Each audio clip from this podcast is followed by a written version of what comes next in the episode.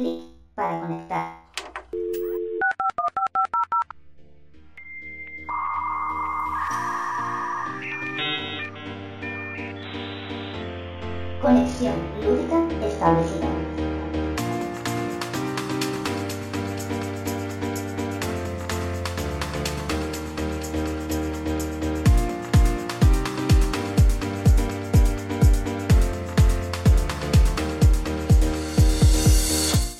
Muy buenas, Gizmo. Eh, muy buenas.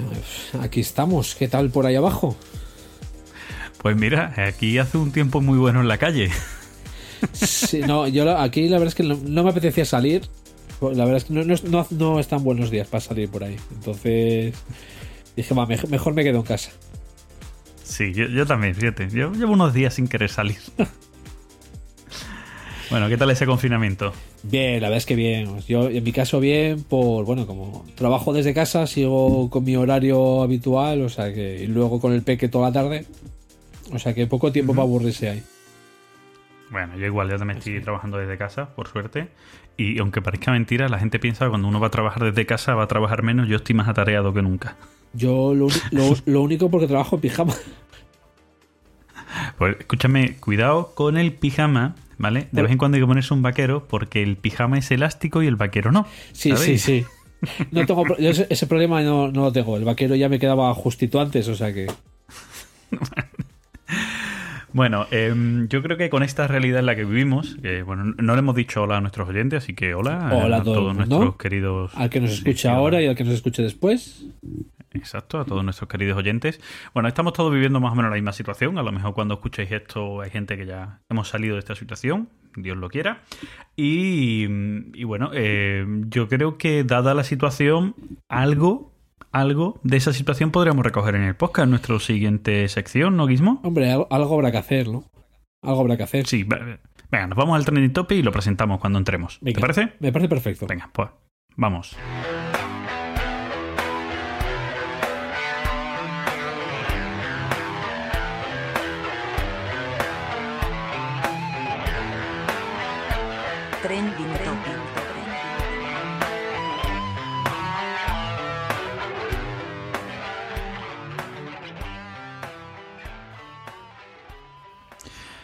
Bueno, bueno, bueno, bueno, que ya estamos en la primera sección y como decíamos antes, tiene mucho que ver con la realidad.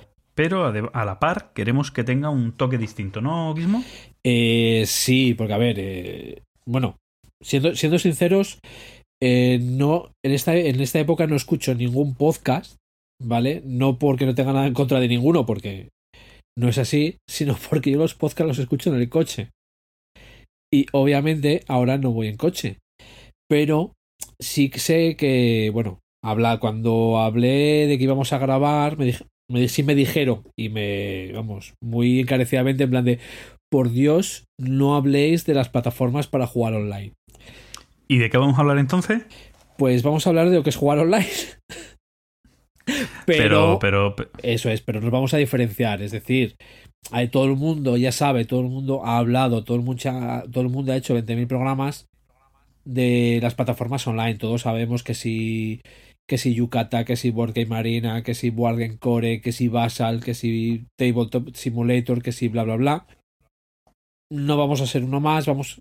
Pues bueno, una cosa, ¿no? Que eh, no sé si lo teníamos en mente, pero jugar online versus jugar en físico. exacto. Entonces vamos a hacer un poquito, o, lo que nosotros pensamos que pueden ser un poquito las diferencias. ¿Vale? Además, eh, mm, yo supongo mismo que tú, por más o menos tu perfil, estás jugando online, porque todo el mundo estamos en esta época jugando online, porque hay que quitarse el mono sí o sí, ¿no? Sí, como dicen, ¿no? La, la metadona. Yo estoy jugando online, pero bueno, ya diré ahora mismo mis características, ¿no? Para jugar online. Bueno, pero yo, yo, yo te voy a, yo voy a intentar adivinar una de ellas, en las que creo que, que más o menos voy a llevar razón. Eh, estás jugando partidas online cuando juegas con gente, cuando es con gente que no conoces, de esto que te meten en un portal y dices, ah, me apunto a esta partida, es una historia. Pero cuando juegas con gente que conoces, son gente que ya son jugona, ¿no? Eh, sí, a ver. eh, yo he tenido mi época de jugar online a saco. ¿Vale? De.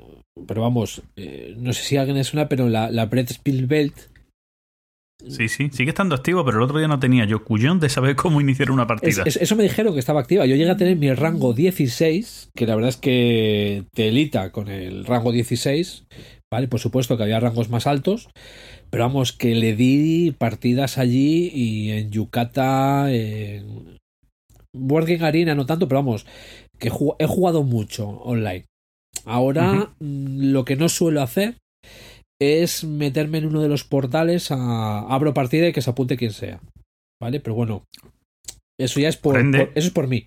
Eso es por mí. Claro, entonces, por, por eso mismo, tú acabas jugando con gente que son jugona y normalmente gente que ya conoces, ¿no?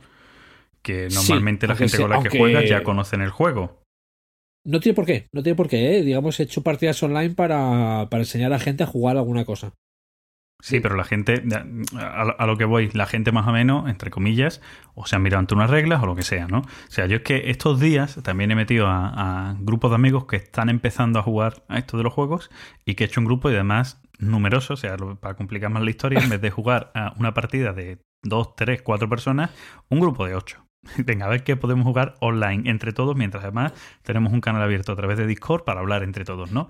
Y explicar a la vez un juego mientras se juega en una de estas plataformas. Y ya digo, señores, que es horrible. Claro, yo, yo sí, no, yo, lo que voy a decir es que tengo, ahí estoy hablando con, con Cádiz Estocolmo para precisamente a raíz del anterior podcast, del anterior nuestro, y eh, se ha leído las reglas del Antiquity y para aprender a jugar al Antiquity. Perfecto. Pues yo te decía, e, eso está muy bien, pero salido la regla. O sea, tú sabes lo que es convocar a ocho personas e intentar explicar la regla de un juego mientras juegas online. Es, es, es, es, horrible.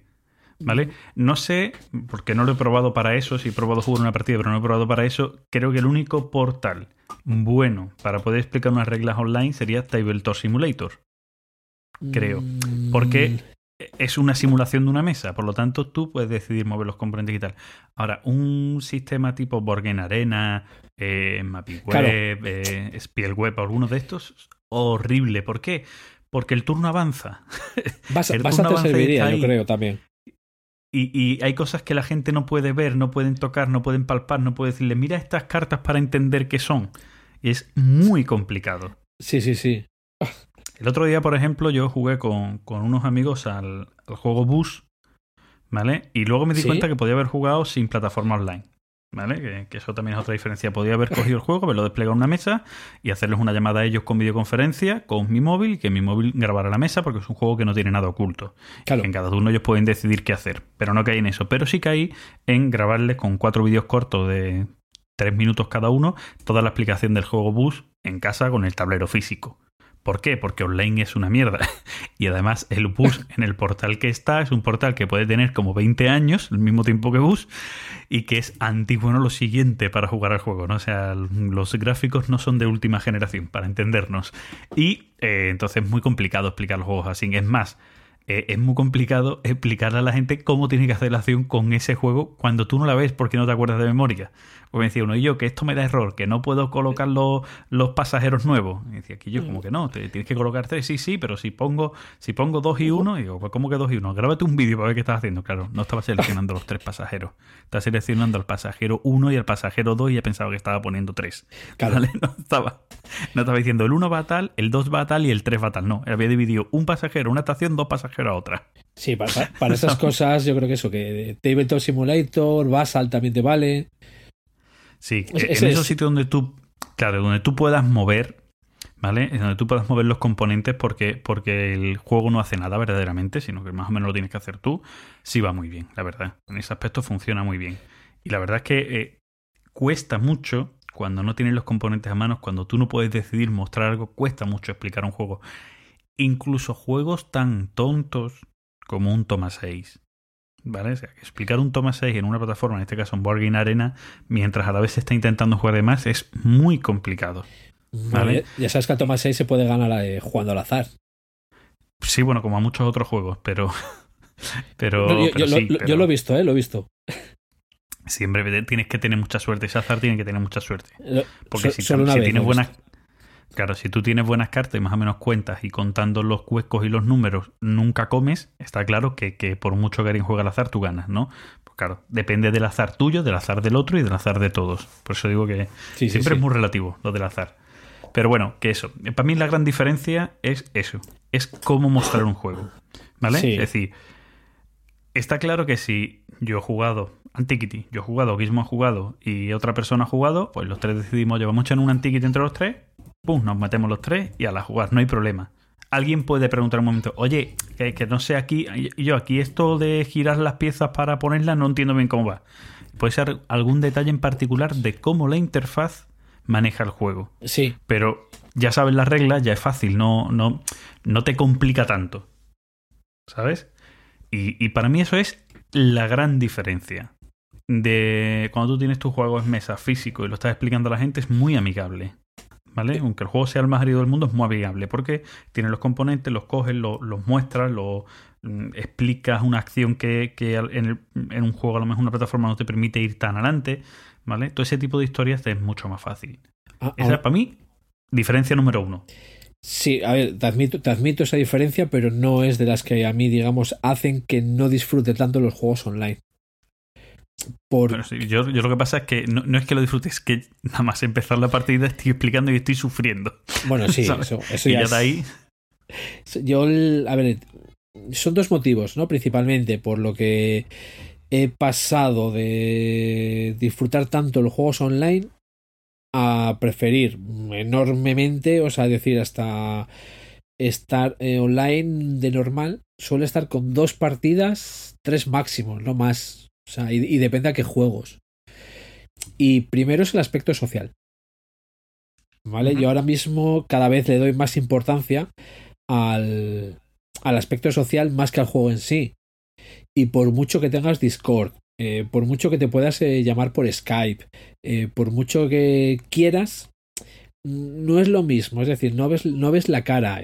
te puedes. Mira, acabo de tener una llamada de, de trabajo por Skype en el que había 20 interrupciones y gente pisándose unos a otros. Eso en físico eh, lo puedes llevar, puedes ver, puedes entender. En, un online eso puede ser un gallinero de la leche. Y el otro aspecto principal es la, la atención a la partida. Eh, primero, porque cuando me pongo a jugar online, por regla general, no tengo el tiempo para jugar la partida de continuo.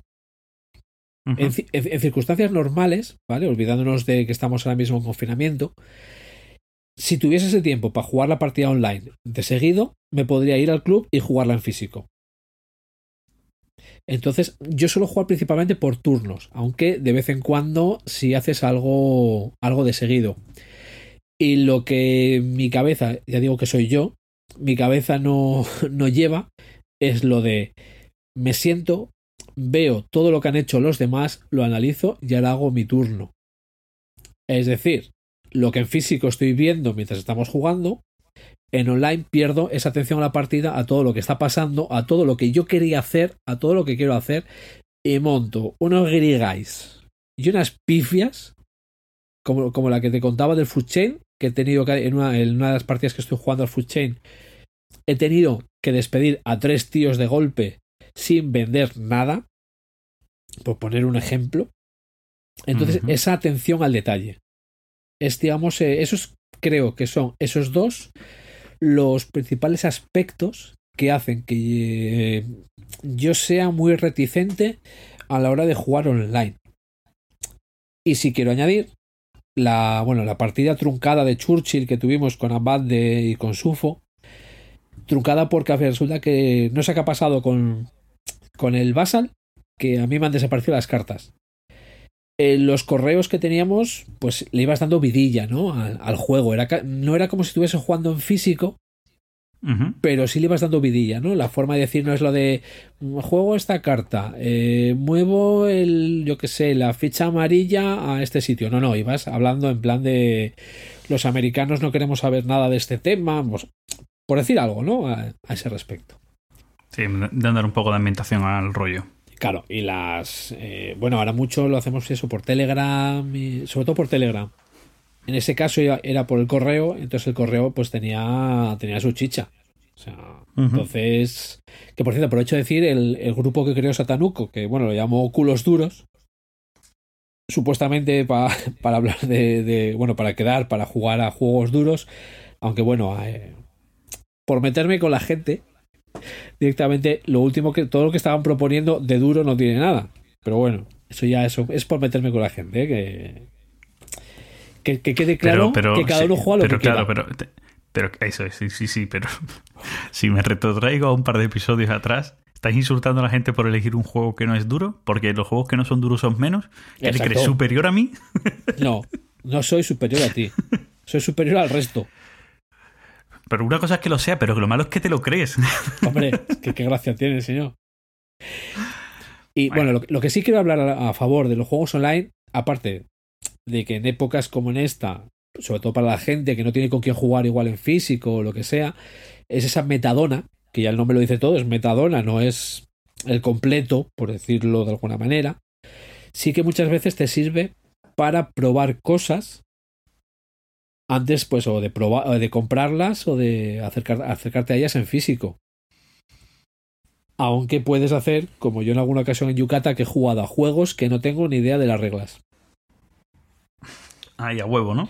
A huevo, decía, la página me dice, selecciona un planeta. Pues yo, yo iba dándole el botón hasta que me dejaba seleccionar uno. Pero bueno, sí te sirve para probar. O sea. Sí, bueno, a mí, eh, em, para probar, incluso para aprender algún juego, eh, hay distintos portales que ayudan y demás, ¿no? Es decir, a día de hoy ya sabemos que es muy famoso. Por ejemplo, Michigit lo utiliza mucho en su, en su web para mostrar un poco cómo son los juegos, el, el Simulator, ¿no? Que muchos juegos que llegan aquí Starter, pues te los ponen ahí antes, pues para, bueno, antes o durante la campaña, para que tú pruebes un poco cómo va y tal.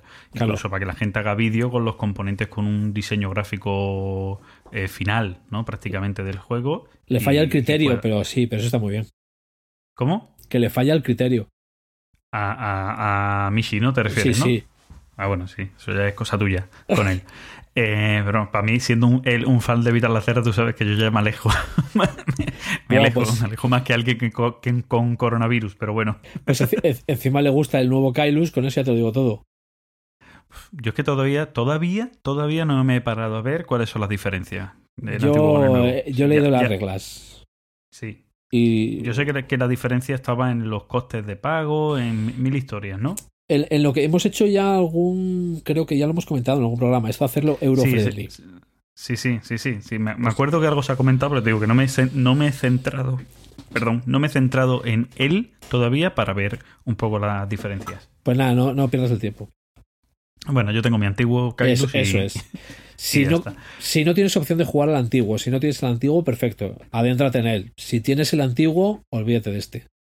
Bueno, em, bueno, lo que yo iba, que, hay portales eso que, que vienen muy bien. Por ejemplo, Wargame Arena es cierto que está muy bien preparado, primero porque está no sé si al 100% traducido al español, pero casi, eh, y que eh, te vienen las reglas de los juegos, algún vídeo explicativo, algunos de ellos están en español, la mayoría están en inglés, pero sí te vienen las reglas en español, te viene una ayuda, es decir, hay portales que te hacen más fácil ese acercamiento al juego, pues para verlo. Es decir, hostia, pues mira, este juego a lo mejor estaría bien comprármelo, pues mira, el Nation, que todo el mundo habla bien de él, voy a probarlo, ¿no? Y para eso más o menos está bien tienen un fallo, todos, que es que no tienen NIA. Entonces, cuando juegas con alguien, ese alguien, si es bueno jugando, que tú pones esa partida, como tú decías antes, de abro la partida, a ver quién se mete, te pueden dar una paliza de la hostia y no, y no acabas apreciando a lo mejor el juego. En Yucata, en Yucata puedes seleccionar un poco el. No, sé si es él o el skill, no sé, no me acuerdo cómo lo llaman, sé que algo me fijé. De la gente que quieres en esa partida, pero tampoco puedes prohibir a otro.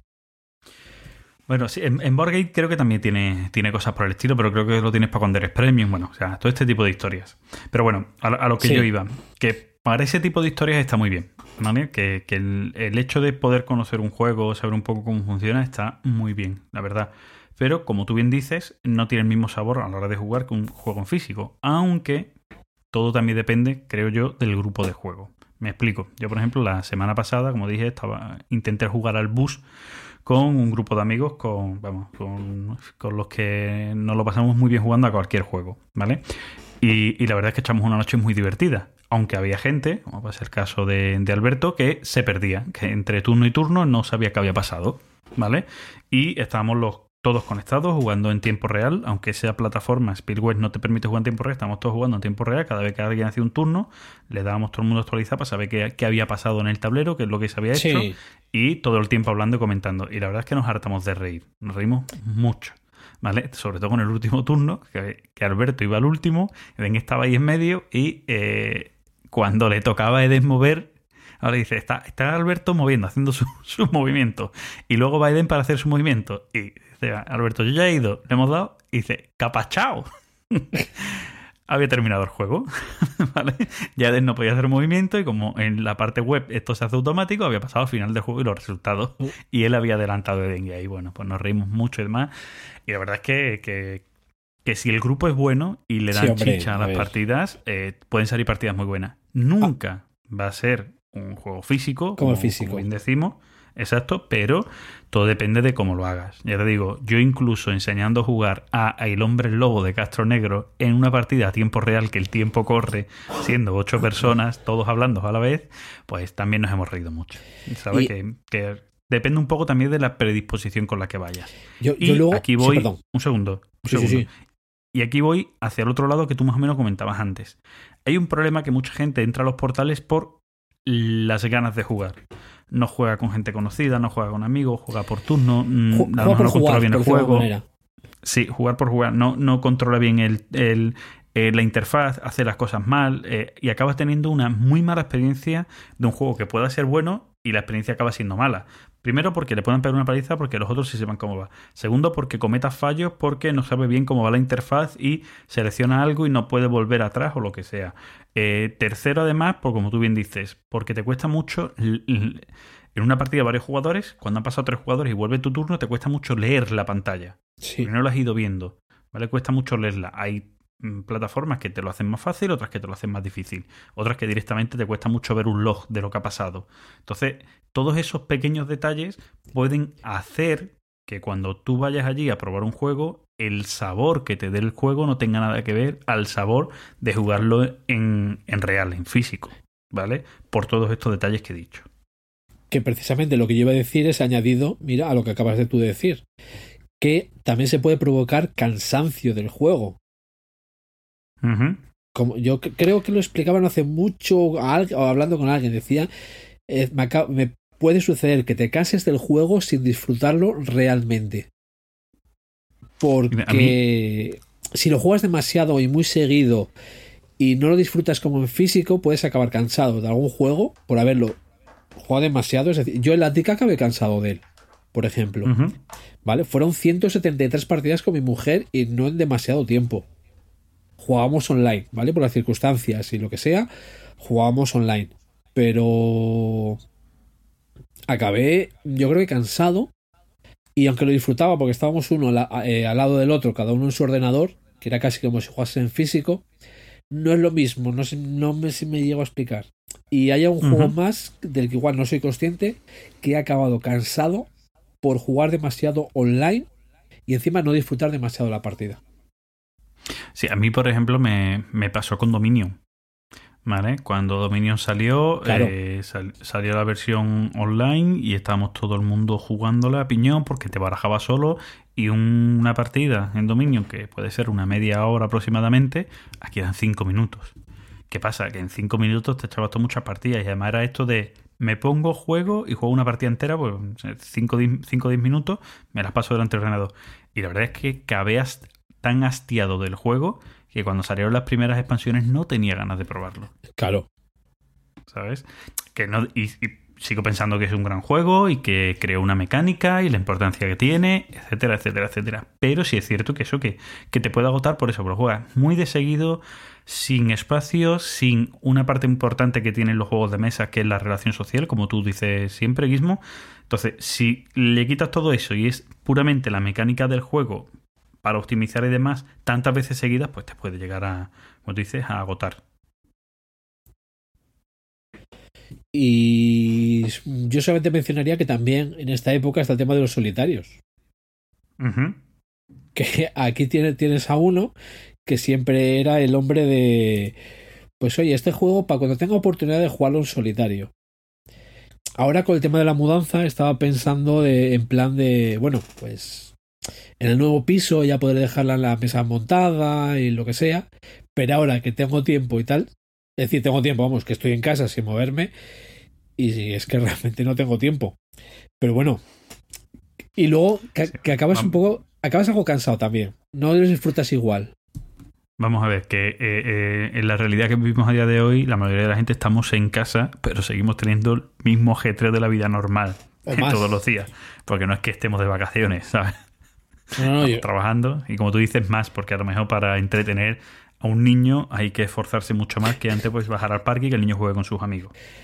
Sí, porque ahora dices tú, bueno, le enchufo la tele, pero tampoco hay que abusar. No, más claro. Nada, digamos, yo creo que con eso es mi, mi aportación ¿no? a este tema de...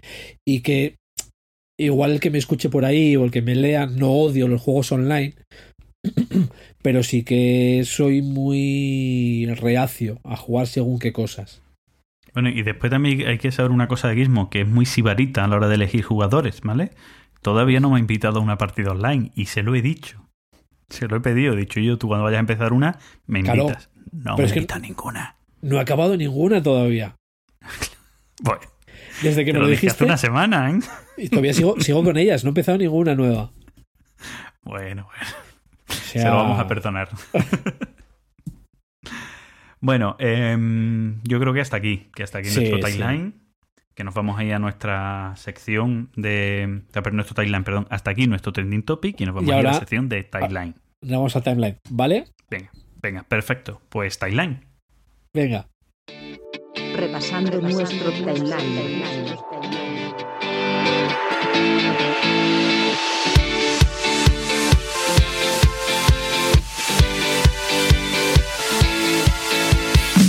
Bueno, mismo, yo creo que tú tienes algo especial también, ¿no? En el timeline de hoy, ¿no? Eh, a ver, especial. En la época en la que estamos, lo normal ahora mismo es jugar en casa. Pero coincide que este confinamiento empezó la semana siguiente a que tuvimos las Gizmocon. Entonces tengo todo el material que, que he jugado a las Gizmocon que lo puedo hablar aquí. Entonces ahí, hay, quiero a menos a menos dos tengo seguro de los que voy a hablar, que son el Westfalia y el 1841. El tercero, no sé si hacer un remix de Colverle. vale, mira, me parece bien. Si te parece, empiezo yo y así te dejo para que tú termines con ese especial Miss. ¿Te parece? Te, dejo, que, te dejo que distribuyas. Ok, venga, pues bueno.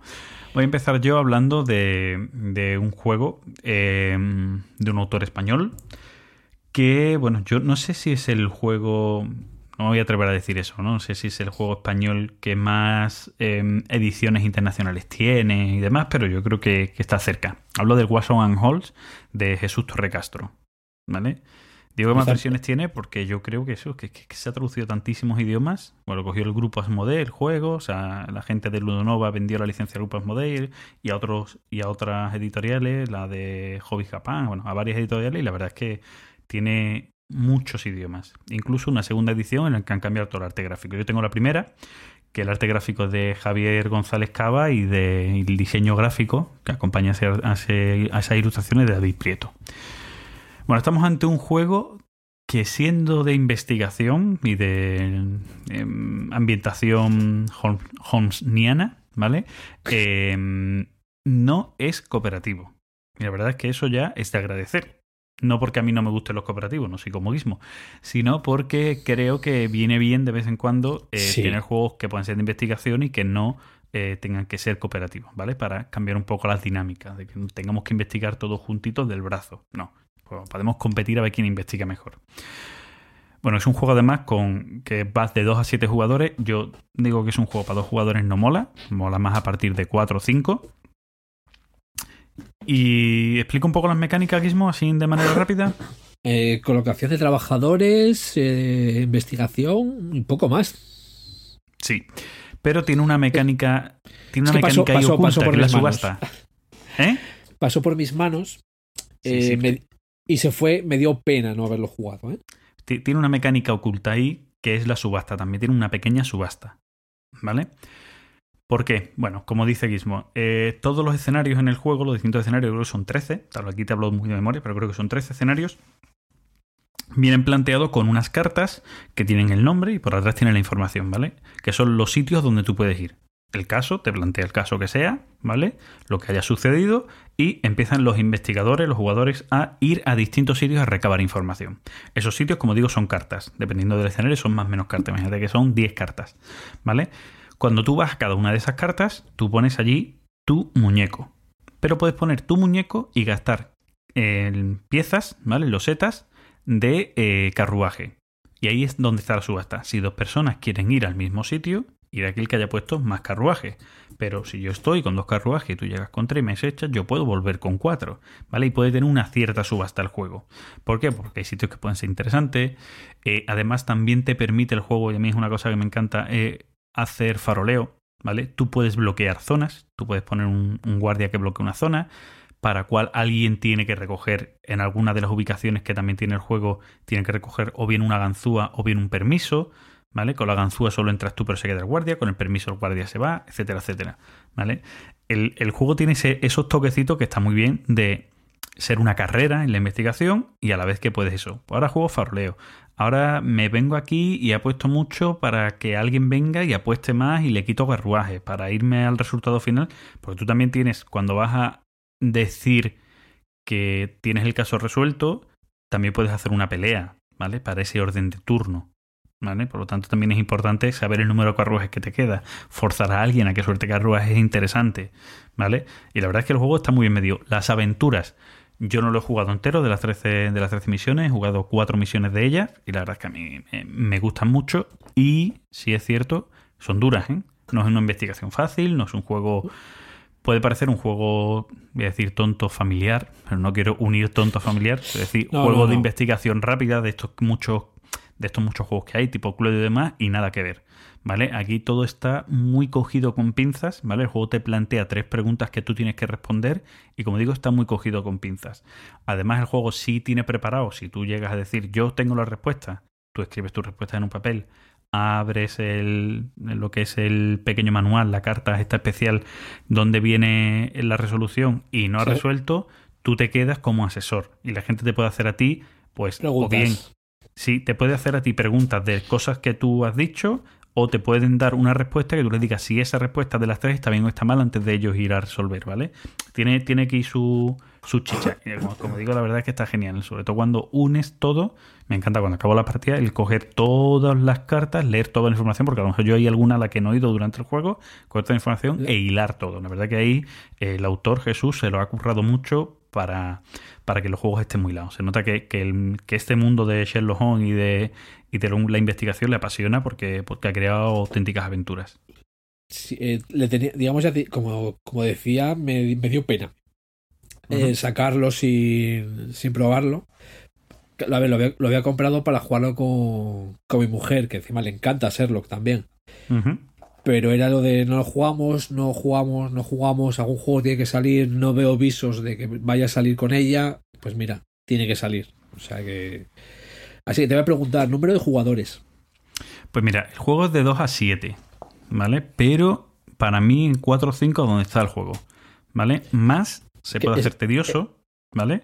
Porque hay mucha competición por los espacios y menos está todo muy vacío, no compiten, no hay subasta. Creo que por eso también fue uno de los motivos por los que decidí.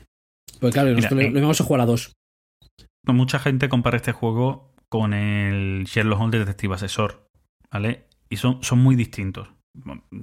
Partimos de la, de la premisa que son juegos de investigación, ¿vale? Pero el Sherlock Holmes Detective Asesor es un juego cooperativo y eh, yo creo que es un juego que se ríe de la gente, ¿vale? O sea, la puntuación que tú dices, tienes que superar Sherlock Holmes o intentar a ver cuánto llegas a acercarte, o sea, es, imposible, o sea, ¿eh? ahí, ahí Sherlock Holmes tiene los datos cogidos con, con, vamos, con pinza, ¿sabes lo que quiero decir? No, es que por la calle olió a Canela y él ya sabía que el asesino era, era el mayordomo porque es el que fue a comprar los pasteles el día antes, ¿sabes lo que te quiero decir? ¿no? Que es como... ¿Perdona? es un Deus Ex Máquina muy grande, muy difícil de, de tú llegar a esa comprensión, ¿vale? Que sea, el mínimo detalle él consigue iraslo todo y luego eh, en Sherlock Holmes Detective Asesor tienes un mapa con un montón de localizaciones y, y, y él va a B, C, o sea, va directo.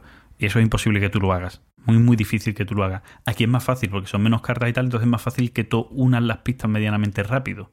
Te cuesta más, pero es más fácil. ¿Me entiendes o no? En el otro no, en el otro es, es imposible. En cuanto a investigación, y luego está la parte competitiva y de carrera, que tú a lo mejor estás en ese punto ya de tenemos todo el mundo bastante información y yo creo que sé la respuesta, me arriesgo o voy a asegurar yendo a esta localización. Pero alguien pueda responder antes que yo y ese juego también está guay aquí. ¿Y cuánto dura la partida, más o menos? Pues depende de la misión, ¿vale? Se- la- las primeras misiones pueden estar en torno a los 45 minutos de una hora y, y al parecer, ya te digo yo, por ejemplo, la que he jugado ya, que ya empieza a estar un poquito más esto, se nos fue ahorita y poco, ¿vale? Pero al parecer pueden llegar a la hora y media, casi dos horas. Bueno, eso no es, no es demasiado. Y menos para un juego de este tipo, así con investigación, que estás leyendo, estás bastante entretenido, vamos. Sí, estás leyendo, hilando, apuntando, ¿sabes? Si, fu- si funcionase mejor a dos, quizá, digamos, o, o quedaría todavía en casa o me intentaría hacer con él otra vez. Pues no, a dos no, no furula. Claro. Pero No, ya digo, dice de pena. 2 a Bueno, 7, pero a 2, a dos no mola, pues te digo eso. Sí, sí, sí. No, no hay, a ver, no hay competición. Si, está- si, si la otra persona que va delante tuya a la hora de colocar en una ubicación va a esta, dice, bueno, como tengo 3, 4 que me interesan, me voy a otra, no me, no me voy a pelear. Pa- para el número de jugadores, el primero que voy a hablar yo. O sea, cuando, cuando, tú, cuando tú acabes. No, no, yo ya he acabado, todo tuyo ya. Ah, pues el primero que hablaba es- el Westfalia. Bueno, Westfalia, vamos. El tema, creo que no hace falta mucho decirlo, la paz, la paz de Westfalia. Que, o sea, en el siglo XVII, la que terminó con la guerra, por un lado, de los 30 años, y, con, y por otro lado, con la guerra entre España y Holanda. Juego de la editorial Holland Spieler. El, el diseñador, que- creo que sí, es eh, Tom Russell, que es el, el dueño de la editorial. Me encanta esta editorial y me encanta este tío porque hace lo que le sale de las narices. Ya no solo en este juego, sino en otros, incluso las respuestas que da a la gente. Eh, pequeña, digamos, eh, pequeño inciso sobre otro juego, el 4X, Ujú. juego que me encanta y que es de los más obtusos que he jugado. Es un juego sobre intercambio de divisas. En, en uno de los foros le decían, es que eh, si haces no sé qué, pasa no sé qué. Y la respuesta del tío, bueno, pues no lo juegues porque este juego no es para ti. ¿Vale? Bueno, es que eh, si es que tu vena troll está hasta ese punto. Miras a la gente que también trolea, como los autores Sí, así. sí, sí. No, y luego que te saca, te saca un juego sobre intercambio de divisas. Te saca este que es para seis jugadores. Punto. O sea, no es de tres, no, no, no. Para seis jugadores, ni uno más ni uno menos. Te saca un juego sobre la esclavitud en Estados Unidos, o sea, saca lo que lo que le apetece. Y lo que le apetece fue el que sacó el Famous Traffic, aunque no sea de él, pero bueno. Entonces, sobre Westfalia, para no. Es un juego que se explica en nada y menos, porque es un juego de negociación. Hay seis potencias representando lo que pasaba en la época. Primero tienes unas fases de diplomacia, que es negociación pura y dura, que era lo que hacían en la, en la época, estaban negociando entre sí. Y luego sigue una fase militar, que era, aunque estuviesen negociando entre sí, luego sus ejércitos se estaban dando pal pelo. Y esto es lo que haces en el juego, ¿no? Y es negociar, porque empiezas a negociar desde el principio. Lo primero que se hace en el juego es repartir las, las, las potencias que están en juego. Es, a ver, Suecia, Suecia, Francia, Países Bajos, España, Bavaria y Austro- y, y- y Austro-Hungría. Y ahí ya puedes negociar si quieres cambiar tu nación con la de otro, tío. Porque, eh, ya digo, las reglas son muy sencillas y es todo, aquí se negocia todo. Yo creo que hasta puedes negociar hasta los cazoncillos que te vas a poner después. El, cada nación, por supuesto, tiene unas condiciones de victoria diferentes. Y todas, prácticamente todas, o al menos hay algunas que necesitas eh, tanto ayuda de tus aliados como ayuda de tus enemigos. Por, bueno, mm, va a costar mucho tiempo, ¿vale? Para que deje de vanagloriarme de esta partida. Porque estaba Iniesta jugando con Francia y empezó a repartir el juego e hizo que, que, ganase su bando, ¿vale? Eh, por supuesto, Francia era yo. Y pasará mucho tiempo y me seguiré vanagloriando de esta, de esta partida.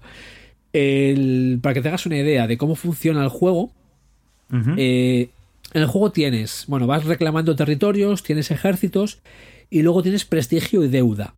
Pues por ejemplo, los españoles eh, ganan si quedan por debajo de X de... de, de- no, me acuerdo ahora mismo si era si, si tenían menos de X deuda o más de X prestigio, no me acuerdo ahora mismo. Pero, por ejemplo, el- Francia, que era yo, tenía que conseguir quedar con menos de 20 de deuda, pero necesita que Suecia y los Países Bajos cumpliesen sus condiciones de victoria. Es decir, Francia no puede ganar sola. Eh, Austria-Hungría tampoco puede ganar sola, porque necesita que España y Bavaria cumplan sus condiciones de victoria. Y los otros por el medio, pues necesitan ayuda, no neces- necesitan más, menos ayuda. Eh, por ejemplo, Francia conseguía, en caso de una puntuación final o para restar deuda, es decir, para sus objetivos, eh, necesita ayuda de Bavaria. Bavaria es enemiga. Es decir, Bavaria y Suecia se pegan. Francia está por el medio. Eh, Francia además está en dos escenarios, porque también están los Países Bajos. España y los Países Bajos pueden firmar la paz, pero a Francia no le interesa, entonces le va dando. Y, pero es todo negociación pura y dura, todo muy bien relacionado. Juego que se explica Negociación de, de, de todo. ¿de qué tipo? Eh, ¿Completamente abierto? ¿Cómo, ¿Cómo va la negociación? La, la Sí, sí, es- es- diplomática. es, digamos, es abierto. O sea, es abierto. eh, tipo de negociación, pues eh, cada potencia en una de las primeras fases recibe, recibe ejércitos. Claro, dependiendo de qué nación, qué potencia, van a recibir, van a recibir más o menos. Pues eh, yo, con mi aliado de los Países Bajos, él necesitaba ejércitos, pero yo necesitaba de su comercio marítimo. Pues mira, yo te doy los ejércitos para que tú llegues a estar a tope y tú me vas a dar eh, algo de comercio marítimo para quitar mis deudas. Con Suecia, pues mira, igual ese terreno ahora lo puedes perder, pero luego yo le, cierro, o ahora digamos arriesgate, que luego yo voy yo por detrás y tú vas a conseguir el no sé qué. O dices tú, a ver, el bávaro, que aunque sea enemigo, mm, me parece muy bien que te esparzas por el mapa, que necesitas esparcirte por el mapa, pero no le pegues al sueco, o si no, voy a tener que intervenir. Todo eh, o te, te doy prestigio y te llevas mi deuda. Eh, ¿Quieres prestigio? Sí, venga, te doy una de prestigio, pero a cambio te tienes que llevar dos de mi deuda. No, pero entonces el- tus ejércitos tienen que ir a. no- Bueno, ya no sé dónde.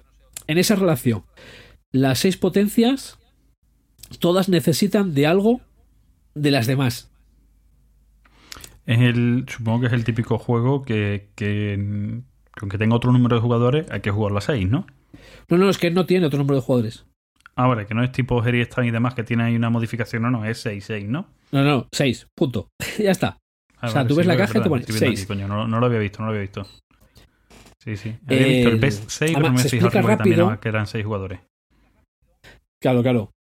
Eh, es que, bueno, aunque te pongas solo 6, la peña en la BGG sigue votando igual. Y dices tú, bueno, ¿para qué votas? Si es para 6, obviamente lo mejor es a 6. Pero bueno, se explica rápido.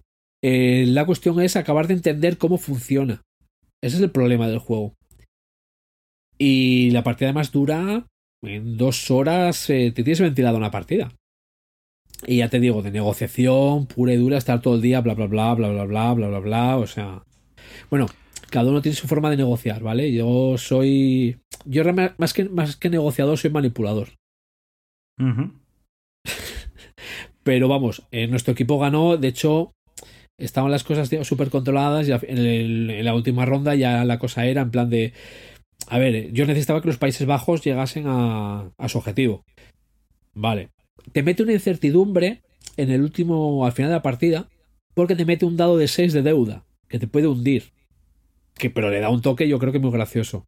Pero claro, llegamos a un nivel sobrado, por decirlo de alguna manera, y era. A ver, tú si, si sale alguna tirada en el dado, fallas el objetivo. Y era, sí, si sale un 4, si sale 4 más, fallo el objetivo. Vale, dame más deuda. Que la asumo yo, que no tengo problema. Suecia, si sale alguna tirada en el dado, pierdes. Sí, si sale no sé qué. Venga, pues dame más deuda, que la puedo asumir. O sea, y bueno, en el, en otro bando tuvimos eh, a los españoles que se separaron solos pensando que iban, que, iba- que iban a ga- ganar ellos solos. Porque en este juego es, eh, pueden mm, o que pierda alguien más que ganar a alguien, o porque si todos consiguen su condición de victoria, hay una forma de mirar puntos de victoria. Pero no entramos a ver cómo era. Simplemente fuimos a disfrutar la partida. Y, el, y el otro bando, eh, España y Bavaria, no consiguieron sus condiciones de victoria. Austria consiguió las suyas, pero como de las condiciones de Austria son que España y Bavaria las consigan, tampoco consiguió ganar. Y ganó el bando que de Suecia, Francia y Países Bajos, liderado muy humildemente por un servidor que hizo que... No, el, ju- el juego, el juego me ha encantado. El juego me ha encantado. No me lo voy a comprar ahora mismo porque, a ver, lo tiene, lo tiene Calino. Y yo creo que la mayoría de las veces cuando lo juegue va a estar él. Sí, vamos, juego, un juego de este tipo es lo que, lo que le pasa a este tipo de, de juegos pseudo wargame que, mm, que un requieren juego de primero. jornadas. Claro, bueno, o de jornada o de, o de quedada expresamente para jugar al juego. Es decir, no es un juego que saca sobre la marcha. Sí, Porque la gente se tiene que saber las reglas, se tiene que conocer las distintas facciones, qué es lo que hacen las distintas facciones, hacia dónde van las distintas facciones, ¿no? Imagino, ¿eh? que no lo he Eh, jugado, eh, pero sí, sí, sí, tal cual, tal cual. Que tal tal, cual. y como estás diciendo, o sea, por, por hacer una analogía, cuando juego, ¿a qué hora se parece? Eso que antes no me has preguntado tú a mí sobre, Cierto, sí, sí. sobre el Watson Hall, pero bueno, lo he dicho yo, ¿no? Que se puede parecer al, al Sherlock Holmes Detective Asesor. ¿A cuál se parece? Yo creo que este eh, tipo Harry Stan se puede parecer, ¿no? En la idea, sí. Porque, a ver, eh, las reglas son las mismas para todos. Sí, pero bueno, Las son reglas- las mismas para todos, pero pero- todos tienen unas condiciones, ¿no? Exacto, exacto. Claro. Sí, pero ¿se, se acerca más a un juego asimétrico rollo coin o se acerca más a un juego tipo Harry Stan? Eh, yo creo que más Gearsten. Gearsten las reglas son las mismas para todos, ¿no? Sí, decir, bueno, no, sí, sí, no, vamos a ver. Es la No misma todo- para todos. La acción puede ser la misma para todo, pero hay alguna, algunas facciones que no tienen, por ejemplo, las acciones de. mm, No me acuerdo, las de religión, ¿vale? Las acciones de religión en general. Sí, ¿vale? La guerra lógico, sí, sí, religiosa, sí. ¿Vale? No las Aquí- tienen. aquí- pero cuando alguien mismo. las tiene, son iguales, pueden tener modificadores y cosas, no lo típico. Es decir, la parte de la facción propia, pero más o menos son iguales a la hora Claro, de, aquí, de conquistar una ciudad que está mm, que está protegida, que está amurallada, tal, pues, todo eso es más o menos igual para todos. Tiene sus pequeños Claro. cambios. sí, sí, aquí, por ejemplo, comercio marítimo solo tienen los Países Bajos. Y luego hay un par de tracks de, de tolerancia y de libertad que no todos pueden afectar, pero lo que son las reglas son las mismas, sí. O sea, Claro, Gira lo ¿más que- parecido o Gira? Lo que sí que veo en cuanto a diseño de juego y demás, espartano como el solo, como tú dirías, ¿no? Holland Spile. Y, y O sea, además no, después no tiene otra definición. el tablero no viene montado, etcétera, etcétera, ¿no? No, que, que montado es este tablero de papel. Por eso, que no viene montado. Diciendo que no O viene sea, montado. Es papel, no es tablero de cartón, como los Wargames y sobre todo los de antes. No, no, es tablero de papel. papel, papel. Vale, ya está. Yo Sí, sí, pe- como pensé, el- por la foto pensé que era cartoncillo, ¿eh? No, no, no, no. Ese. A ver, es un papel grueso. Es como el Ujú. Infamous Traffic, el Supply Lines, que creo que también he hablado de él. O sea, es una editorial que, bueno, es eh, sobre casi todo print, print by the man. Pero vamos, un juego que si, si Calino lo vende, se lo compro. Y si no, mientras tanto, no lo voy a comprar. Creo. Bueno, Calino, ya sabes, como además siempre jugarás con él, es una buena venta. No, no, si. ya se lo dije, o sea que. Vale, vale, vale. Bien, muy bien. Pues, Y ese, es el primero. Juego, juego complejo de jugar porque tienes que tener a seis personas para jugarlo, etcétera, etcétera. Como Sí. tú bien dices, no es un juego fácil de, de sacar a mesa, tienes que tenerlo muy claro y tener la gente para, para poder jugarlo. Tal cual. Vale, Así que. Prosigue. venga, voy yo. Eh, yo voy a hablar del Russian Railroad, Bien. ¿vale? Es un juego de los que le da ahora online y pues no digo, hostia, mira, también es un juego del que se puede hablar, ¿vale? Eh, yo no sé si hemos hablado ya anteriormente de él. Por aquí, no sé si hemos hablado. Me suena que. eh, bueno, fijo que lo hemos hablado en el tema de juegos rotos. Puede ser, sí. Puede ser que lo hayamos hablado ahí cuando, cuando hablamos de eso. Bueno, eh, Ahí- pues eso. Ahí seguro, porque, porque tiene dos estrategias rotas. No Bueno. una, dos. Bueno. O si, si tiene dos, cu- ¿cuál gana? Si juegan las dos a la vez. Eh, La, ter- la tercera. Bueno, pues eso. Que mm, eh, juego que salió en el año 2013, que está publicado en español por Devir, que además tiene, creo que son dos expansiones ya, ¿no? No una, dos, ¿no? Sí, ¿Vale? dos y una promo. Eso es. Eh, bueno, es un juego de 2 a 4 jugadores, un juego de colocación de trabajadores, realmente. Con, por detrás tiene una temática de trenes y está el señor Helmut Holley detrás, un, un aférrimo fan de los 18XX. Pero este juego es un puro Eurogame de colocación de trabajadores y de gestionar un poco tus recursos. Con este juego tiene ensalada de puntos, pero además con efecto bola de nieve. O sea, Ahí te discuto. Vale, discúteme, venga, antes de que yo siga, discúteme. Eh, eh, en sala de puntos no, porque realmente puntos solamente consigues por hacer vías. No consigues puntos por hago una vía, construyo una estación, perdona, me voy a no sé qué. Perdona, consigues puntos por poner vías, consigues puntos por avanzar en tecnología. Y ya está. Consigue, no, hombre, no. Consigues puntos por llegar a ciertas cosas. Consigues puntos por el Con nivel las- de tus ingenieros. Consigues puntos por. Hombre, no me jodas. No, por, por nivel de ingenieros no. Como que no. Tú tienes una loseta que vas a puntuar tanto como tu nivel de ingenieros. O si la coges. Al final del juego vas a tener mayoría el que tenga más número de ingenieros. Mm, Vale, pe- pero por Tiene- ejemplo, lo de te puntúan mil cosas, Gizmo. No, no es un objetivo, no es el bus. Tu objetivo es consigues un punto por mover un, un- un ciudadano. No. O sea, aquí tienes mil formas de conseguir puntos. Que haya ensaladas de puntos todavía peores, sí, no te voy a Sí. decir que no. Pero este también es un poco ensalada de puntos. Mm, Yo es que no lo veo, no lo veo- no, para mí no llega en sala de puntos. Otra cosa es que se consiguen muchos puntos, porque hay partidas que acabas No, con sí. más de 400. Sí, Pero- ah, eso es la otra parte que decía, lo de la bola de nieve en los puntos, que es, que es criminal, ¿vale? Pero, pero eso ahora voy. Pero el juego tiene, el juego es ensalada de puntos porque el juego, hagas lo que hagas, vas a conseguir puntos. La cuestión es que consigas más puntos que el resto. Pero hagas lo que hagas, cualquier acción que hagas, normalmente es para aumentar tu nivel de incremento de puntos al final de ronda.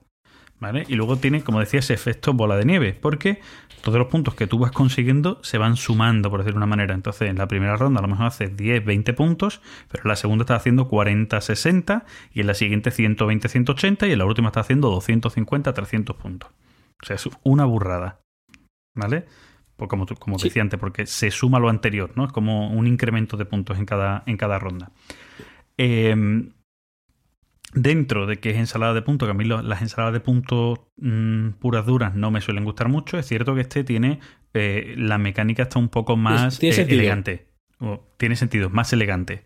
¿Vale? A mí sí, sí es cierto que si le hubieran quitado algún par de cosas, hubieran hecho un poco más simple, a lo mejor me hubiera gustado todavía más, me hubiera parecido todavía un poco más elegante.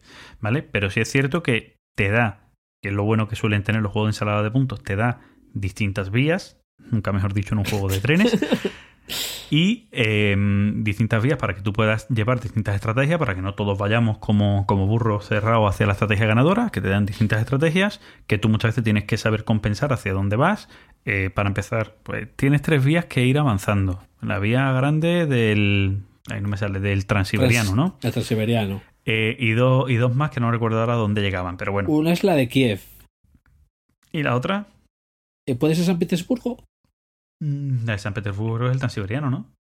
No sé, sí, puede no, ser. Sí, sí, sí, no, no, tras San Petersburgo. La de... mm, Sí, creo A ver, las rotas, las rotas son la de Kiev y la del transiberiano. Esas son las rotas. Sí. Y la otra es la que mm, no vale para nada, pero que tienes que ir. Sí, bueno, eh, te, te vale para lo desbloquear bruto, cosas. eh, que obviamente no opino claro. eso. Claro, pero que, aparte que te vale para desbloquear cosas. Que muchas veces hacia una de las vías que tú no vas te interesa llegar más o menos a mitad porque desbloqueas un bonificador, que ese bonificador hace que sí que puntúes mucho más en según qué cosas. Bueno, como digo, es un juego en el que... mm, y aquí sí tiene una de las partes que a mí no me gusta, a decir lo bueno y lo malo. Es un juego que tengo, que, que me gusta en general, pero que sí le veo su- sus costuras al juego. Eh, una de las cosas que para mí falla en el juego es que tiene tantos pequeños recovecos, ¿vale? Por eso de la ensalada de puntos que también decía antes, tantos pequeños recovecos de si estás haciendo ¿Sí? esto tienes que ir a por este bonificador porque es el que te hace el combo para sacar Ah, vale, todavía vale, más vale. puntos que no sé qué, que eh, hacen que si tú has jugado tres partidas y juegas con un jugador que va a empezar su primera partida, te lo folles vivo. Pero yo eso Y no si lo ya veo tienes malo. más de tres partidas, ya ni te cuento. Pero eso no lo veo malo. Es como el Kailus. Sí, pero ti- ti- tiene una curva porque hasta que tú llegas a ver todas las distintas combinaciones de combos que en el juego pueden estar muy marcadas, que es cierto que es un juego que gana mucho con la expansión para que cambien cosas, tal cual, eh, eh, es cierto que todas esas combinaciones que tú de un inicio no las ves y no, no, no, o sea, si vas a tecnología, vete a tecnología hasta el final y cógete sí o sí el bonificador que te da un segundo token de tecnología y subir los dos hasta el final. Vale, ese tipo Sí, de sí. estrategias de, de, de combos que tienes que hacer, si al principio no los ves, ni en la primera, ni en la segunda, ni en la tercera. Entonces, te cuesta mucho llegar a competir con alguien que lleva muchas partidas. Hay otros juegos, como tú decías, tipo Kailus, Kailus que cuando tú llevas tres partidas y otro lleva diez, más o menos tú ya puedes competir. En la primera no, pero sí. ya con tres sí. Este no, este le cuesta mucho más. Son unas cuantas de partidas más, ¿vale? Yo, yo siempre Como- recomiendo, cuando lo explico, decir, no vayas a todo. Sí, bueno, eso, eso está claro. O sea, te tienes que centrar, pero claro, tienes que explicar entonces cuáles son las distintas, de una manera, las distintas vías, nunca mejor dicho, Sí. para, para seguir en el juego. ¿Vale? Es decir, sí, vas Sí, a tener sí, que o sea, subir un poco por este aquí, subir un poco. decir. Claro, subir un poco por aquí, subir un poco por acá. Pero eso, es decir, no puedes ir a tecnología y ir a las tres vías a la vez, porque entonces te comen los mocos. Eso es lo que yo suelo decir. Tien- Tienes que ir centrándote en una, aunque vayas haciendo cosas de las otras que te convengan pues, para liberar un trabajador, para liberar un bonificador redondo, para lo que sea. Pero mm, Sí, céntrate sí. en lo que vas. Eso está claro. A mí, a mí es un juego que me gusta mucho. Eh, yo, lo, yo lo tengo con la expansión de Alemania. Y entonces ya dicen, dicen que es la buena, la de América ni, ni la he mirado. Y la de Alemania, a ver, tampoco. el- para mí el juego es muy rejugable. ¿Vale? Para mí el juego es muy rejugable, que me lo han discutido mucho. Por eso lo, lo recalco.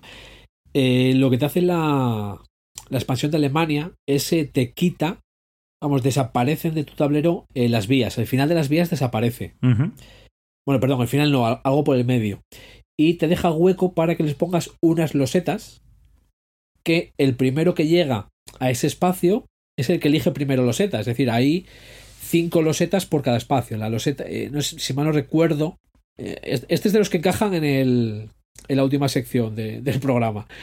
Eh, en la primera me parece que es una. Hay una vía. Tiene un espacio de 4, otra hay un espacio de 3 y de 2. Y luego la que viene a sustituir al transiberiano tiene una bifurcación. Entonces, esos espacios de 4, 3 y 2 se completan con losetas. Hay 5 losetas y el primero que llegase en su tablero a ese espacio es el primero en elegir. Y ahí es donde están todas esas bonificaciones que en el básico, en el, Russian, están ya puestos en el tablero. Entonces, pues eh, igual la medalla de Kiev, esa que te da el más 20, pues la tienes en otro sitio y solo la puede tener uno, no la pueden tener varios. Eso, esa parte que- está muy bien, digamos. Eso, eso es una de las cosas que, que hace el juego, ¿no? Ese- esos bonificadores, esas losetas que puedes meter o esas cosas que desbloquear, cada jugador lo tiene. No hay una competición por ir a por ellas tampoco. Entonces, como tú Eh, bien bueno, dices, sí, eso no, porque... por- o sea, hay competición por si hay alguna que te interesa más que otra. sí, me refiero que en el Russian normal no está esa competición. Ah, vale, vale, sí, perdón, Porque perdón, te todo lo que tú consigues de losetas y de cosas son tuyas propias, excepto los trenes y los ingenieros, ¿no? Que, que si es lo central, que se consigue en lo central, ¿vale? Pero el Sí. resto de cosas de bonificadores con las que haces combos y demás, las tienes, son tuyas propias, ¿no? Nadie te las quita en esa carrera, que en la expansión sí te dan ese tipo de cosas y ya le dan un toquecito de competitividad extra al juego. Porque Sí. el juego, el juego tiene una, una doble vertiente, también lo explico. El juego tiene tu tablero individual, que es la parte solitario multijugador del juego, luego está la parte competitiva, que es el tablero central, donde está la colocación de trabajadores, que además competitiva a hierro, ¿sabes? porque allí bloqueas a putear muchas veces. El, Sí, me sí, interesa esta y esta, pero si cierro este, este no va a hacer esta, cojo esta. ¿Vale? Esa, esa parte es súper importante. Pero aquí además añaden ese, ese toquecito que, que tú estabas comentando, que a mí es lo que le da al juego todavía, no te voy a decir un punto más de rejugabilidad, que también pienso como tú, es un juego muy rejugable, y, eh, pero sí le da ese toque de, competi- de competición un poquito más guay.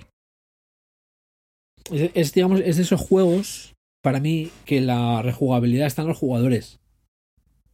En el cómo se van pisando y cómo van evolucionando en la partida. Pues sí. Y yo diría que más o menos hasta aquí. Bueno, hazme preguntas rápidas. ¿Cuánto dura el juego?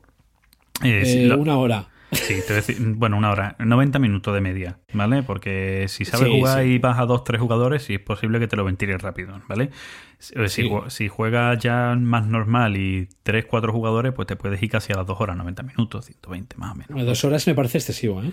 Dos horas con cuatro jugadores cuando no son de los que se saben todas las acciones, todos los ingenieros que tienen que ir Aún- mirando las cosas, sí. sí, está ahí. Aún así, aún así, aún así yo te diría que dos es excesivo. Bueno, Porque al final de cuentas los ingenieros, hasta que no salgan, no hay que explicarlos. Sí, pero tú, es decir, cuando, cuando alguien sí. no, cuando alguien no controla el juego, eh, tienes que mirar la unificación que significaba este icono, que el juego tiene mucha iconografía y cuando no la conoces, sí puede estar. Pero que como digo, normalmente horita y media, de media, es lo que suele durar el juego. Si sois tres, do- dos jugadores, una hora, tres jugadores, horita y media, cuatro jugadores, horita y media, casi dos horas. ¿Vale? Vamos a decir hora y 45 para que Gizmo no se me. No, no, Se si me nosotros, nos ventila- nosotros nos lo ventilamos en una hora, o sea que a, El a juego. dos, a tres y a cuatro. Sí, el juego a mí personalmente me gusta más a 3. Todo el mundo en BGG dice que a 4 y me gusta más a 3, ¿vale? Porque es cierto que a 4 Esca- escala muy bien. sí escala muy bien el juego, pero es cierto que a 4 para mí tiene ese toque de análisis parálisis. Tiene el, el- el plus de que se llena mucho más el tablero central a la hora de colocar los trabajadores.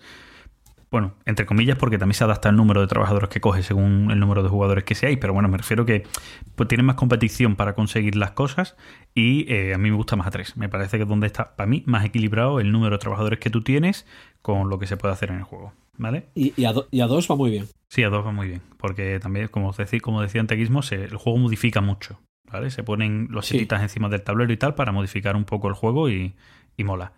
Em, Parecidos. Simi- similar a. Aquí me, me cuesta más. ¿Por qué? No, hombre, es verdad, porque es un juego que se puede parecer a muchos sin llegarse a parecer a ninguno en concreto. ¿Vale? Eh, hay, que, hay que ver quién está detrás de este juego. Detrás de este juego no está un creador de juegos euros de base. No, Está cre- un creador luego de haya, juegos. haya hecho alguno más, pero... Sí, bueno, ha hecho el, el primera clase, ¿no? Creo que también es suyo, ¿no? Y el tranvías. Y el tranvías, exacto. Pero que es, normalmente ha hecho más juegos tipo 18XX, 18 CZ. ¿vale? O eh, incluso 1880. algunas expansiones de Legion of Steam que también ha hecho por ahí, bueno, cosas por el estilo. Entonces, se ve que tiene un toque distinto el juego. Similar. Los bueno, trenes. sí, bueno, La, los la trenes. forma sí. de coger los trenes es, es, es 18XX. Sí, sí, la forma como se van muriendo los trenes, por así decirlo, como tú necesitas ir avanzando en esos mejoras de trenes, sí está sacado de 18XX. Em, para, para mí, que se pueda parecer un poco... No lo tendría claro. Te podría decir, y, y va a chirriar mucho esto que voy a decir ahora, se me puede parecer más algún juego de Rosenberg, ¿vale? Por mecánicas. Agrícola, ¿Eh? En la colocación de trabajadores agrícola.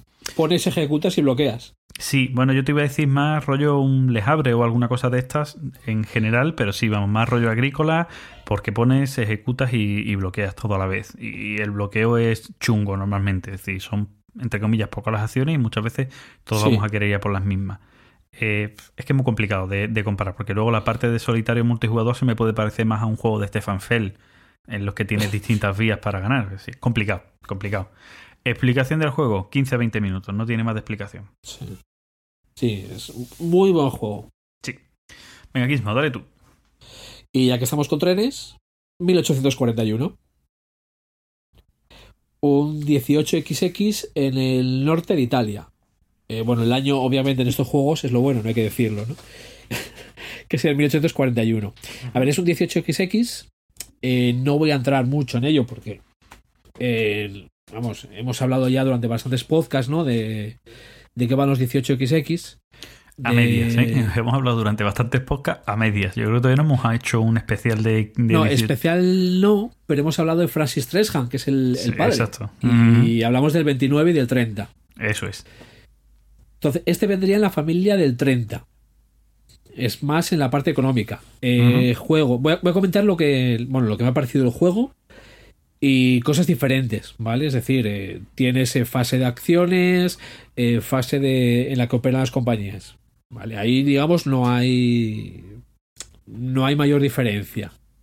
Empie- Empiezas con una subasta de. En vez de con de ser empresas privadas, son concesiones porque hay dos tipos de compañías, las que son las compañías históricas y luego otras. Eh, no me acuerdo qué nombre les da, ¿eh? por eso digo lo de otras. Entonces, las- estas, esta subasta inicial es para que tú puedas iniciar una de esas compañías eh, nacionales. Básicamente es, bueno, pues voy a hacerme con una concesión no muy cara para, para tener una compañía para operar, ¿no? Y luego, ¿qué más cositas tienen las compañías? Pues hay compañías menores y hay compañías ma- mayores. Las menores son de 5 acciones. Cada una vale el doble. Las mayores eh, de 10 acciones. Eh, hay fusión. O sea, de- pero fusión entre compañías del mismo tipo. Ah, decir, del dos tipo. compañías de, de menores se pueden convertir en una mayor y eh, dos mayores se pueden fusionar entre sí. Tema histórico, tiene mucho. Tiene mucho porque según va pasando X tiempo, que se supone que es X fase de- en el juego, es decir, cuando se llega a la fase 4, pues pasan X cosas porque pasó X cosas en el tiempo. Pues por ejemplo, las fronteras van cambiando. Estamos en 1841, el imperio austrohúngaro pues iba, iba quedándose reducido. La compañía de Milán-Venecia, eh, porque aquí las compañías eh, no pueden poner estaciones fuera de su país, fuera de, digamos, de donde, donde están. Pues en Milán-Venecia empieza siendo una compañía austríaca. Pero cuando llega a esta fase, el, su zona ya cambia. Entonces, ¿qué hace este juego? No solo tiene fusiones, sino que tiene divisiones, tiene escisiones. O al menos en este caso. Porque en la compañía de Milán-Venecia se divide en dos y queda por un lado Milán y por otro lado Venecia, como dos compañías menores. Eh, entonces, el tema histórico, bien. El tema de las compañías, eh, bien, bastante estándar. Pero llega la parte, digamos, más curiosa del, del juego. Y es que las compañías pueden poseer acciones de otras compañías. Mm, y esta es la chicha del juego, ¿no? No solo eso, sino que las compañías pueden crear otras compañías. Joder. ¿Vale?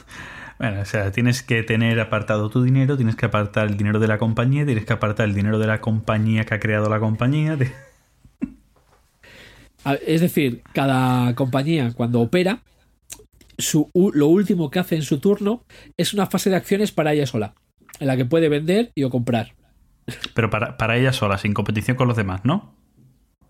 Eso es, puede comprar acciones de otra compañía, eh, puede vender acciones, puede fundar otras compañías. Se puede dar el caso de que te- la, la compañía padre cambie de director, ante lo cual la compañía padre y la compañía hija se vayan con el nuevo director, porque la compañía hija va siempre dependiendo de la padre. Y así te meten un marrón como el que me metieron a mí. Pero te, te pre- te pregunto, em, la compañía Sí. hija, eh, alguien puede también quitar la dirección de la compañía hija a la compañía padre, ¿no? Y llevarse a un jugador, Sí. por ejemplo, ¿no?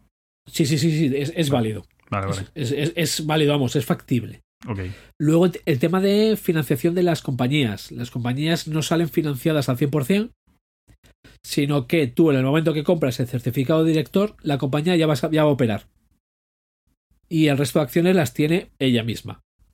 Entonces, cuando opera, pues eh, si van los trenes, pues ella va a ganar. Es más acciones que tiene en sí misma.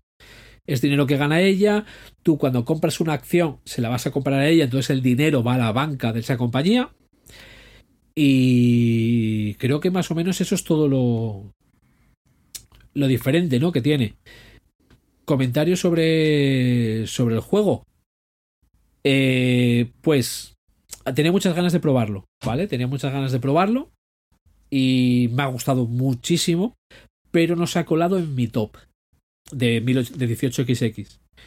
Entonces, como quiero tener mi cantidad de juegos de esta familia controlada, no me, va- no me voy a ir a por él. Es decir, ahora mismo tengo, tengo el, el 1817 y el 1862, que son mis favoritos. El UR 1830 a.C., que me encanta. Y digamos, aparte es Exploter. Tengo el 18CZ, el 18 Chesapeake, que viene con retraso, obviamente, con todo esto. Y el 1880, que me voy a hacer con él cuando se reimprima. Ujú. Ante lo cual, es más, el 18CZ igual acaba saliendo de casa. y digamos igual, ¿eh? O sea, digamos, entonces... Y ahora te voy a hacer la pregunta, si la gente que quiere saber 18XX ha Sí. dicho eso porque lo que estás haciendo más o menos es tener un juego dentro de los 18XX de cada segmento. Una de iniciación, ¿no? Uno más complejo. Explica un poquito de lo que estás diciendo, el porqué de cada uno. Porque yo creo, tendría que, que escucharte de nuevo los que me has dicho y eh, hacer memoria de cuáles son, que de los tipos 10 de 1829, pocos, ¿no? Por lo que tú has dicho ahí, ¿no? Sí, yo me gusta más hacia el 30, me gusta más el tema mixto, más hacia el 30. Ujú. Entonces me quedo con el 17 y el 62, que son los que me flipan, son los que más me gustan. Ujú. El, bueno, Esos son el ya Ur lo- 1800 los, dentro de la complejidad de un 18XX son los más complejos por, por todo lo que conllevan. Sobre, bueno, el 17 que ya aquí hemos hablado más de una vez Sí. aquí de él, es que conlleva temas de, de préstamos eh, bancarios, ventas en corto. de opas hostiles que puedes hacer, ¿no? Y de historias por el estilo, ¿no? Cu- Cuando acabas una partida al 17, te convalidan un máster de MBA. Sí, está claro. Y el 62, aparte, tiene un mapa muy, muy chiquitito. Y puedes bloquear a otras compañías para que no sean financiadas, para que no se, para que no se funden. Esos son a nivel ya, a nivel de 18XX de los que me flipan. El UR 1830, aparte de ser un 18XX, tiene el sabor exploter. Se juega súper rápido y tiene mucha maldad. Sí, bueno, Pero tiene, bueno, tiene es un un toque toquecito. diferente. Claro, tiene un toquecito euro marcado el juego, un poquito más que otros 18XX, y eso es un poquito donde está el sabor de ese juego. Bueno, no sé si llamar euro tal, pero bueno, sí, o Es sea, un es un sabor diferente. No, estoy diciendo que es un 18XX Eurogame, pero que tiene un toque y se le nota. Se nota la mano de Sí. Exploter ahí en ese toque Sí, sí, sí, distinto. sí. Luego, el 18CZ eh, es un buen 18. A ver, 18XX de inicio puede ser cualquiera, depende del jugador. ¿Vale? Lo que pasa es que siempre, cuando se habla de inicio, de 18XX de inicio, se habla de unos en concreto. Y la pero duración, no que es tienes por importante. qué ser. Sí. Entonces, el 18CZ puede ser de inicio, pero igual sería más intermedio. Y es un juego que se ventila en 3-4 horas. El 18 Chesapeake es el que me va a quedar como de iniciación. Porque es un airecillo a 30, pero se juega en 3 horas. Y luego el 1880, que va a estar a la altura del 1817 y 1862. O sea, de los monstruos, ¿vale? Porque la partida es larga y de los que he jugado es quizá el más diferente. Bueno. Eh. Yo, yo de iniciación me quedo con el estilo Verolan. Me parece Yo aquí. una joyita. Aunque suene, aunque suene muy bruto, ya aquí eh, o nos metemos a lo bruto o no perdamos el tiempo. Bueno, todo depende también de la gente que tengas alrededor. Yo, yo, Sí, hombre, a ver, sí, sí. yo estoy ahora, entre comillas, montando ahora con el coronavirus parado. Estoy ahora montando un grupito de juego aquí en mi entorno, en mi asociación de, de 18XX. y Tenemos que empezar flojito porque son gente que no han jugado nunca. Solo somos dos jugadores de 18XX y el resto son gente que no ha jugado nunca. Entonces estamos mm, piano piano eh, para, pues, para enseñarle y demás. Entonces, vamos, seguramente empiece con el estilo de Roland, por eso, porque conozcan un poco el juego y ya de ahí ya me voy a. Seguramente me vaya a un clásico, me vaya al 30, ¿vale? Porque me parece que tiene un poquito todo para enseñarlo, que me parece un buen juego, Sí. entre comillas, de iniciación, ¿sabes? Porque por eso, ¿no? Que tiene. Ya empieza a ver la diferenciación de vía, empieza a ver distintas cosas que, que viene bien que la gente conozca. Y ya a partir de ahí, pues ya se puede hacer un 17, un Sardinia, que también me gusta mucho, ya podemos ir cambiando. Bueno, ahí, pero te- te- a, ver, a ver cuándo hacemos el especial. sí. Que lo llevamos diciendo bastante tiempo. Sí, pero sí, sí, siempre, siempre nos hemos parado porque como pasó la- el fallecimiento de Treshan y hicimos eso ahí, pues yo creo que Sí. eso nos ha cortado un poco, ¿no? Por decir, no vamos a meter un- una sección tan parecida al fin y al cabo. Pero bueno, sí, sí, te llegará. No sé si en 3-4 episodios llegará, pero este año entra. Hacemos un hater sodio de los 18XX. Tampoco estaría mal. Lo que pasa es que al final la crítica, yo creo que a todos los 18XX a nivel hater prácticamente es la misma. Sí, que todos son iguales. Exacto. Ah, Moviendo, moviendo tren y moviendo dinerito y con la hoja de cálculo, coño, la calculadora. Venga, eso, Porque la, la cali- la calidad de los componentes se está acabando, esa crítica. Sí, por suerte. Por suerte. Bueno, me voy yo a mi siguiente bueno, juego. Venga, dale, Bueno, dale, dale. Yo voy a hablar poco, voy a ser corto, conciso, porque voy a hablar del bus. ¿vale? Em, ya después de echarle varias partidas más, ya yo creo que ya tengo ya una, mm, un- por decirlo de una manera, una visión ya crítica completa, Sí. ¿vale? Del juego. De, de este, de este ya, me había- ya me habías dado la razón de la, la, la discusión de las reglas, ¿verdad? ¿Yo? Nunca lo O he sea, dicho. so- solo me tienes que dar la razón. Solo me tienes que dar la razón con lo del Antiquity, ¿verdad? El Antiquity, ¿qué es lo que te tengo que dar la razón? Eh, lo de los recursos en las montañas. Ah, yo, pero eso tampoco te lo voy a decir nunca.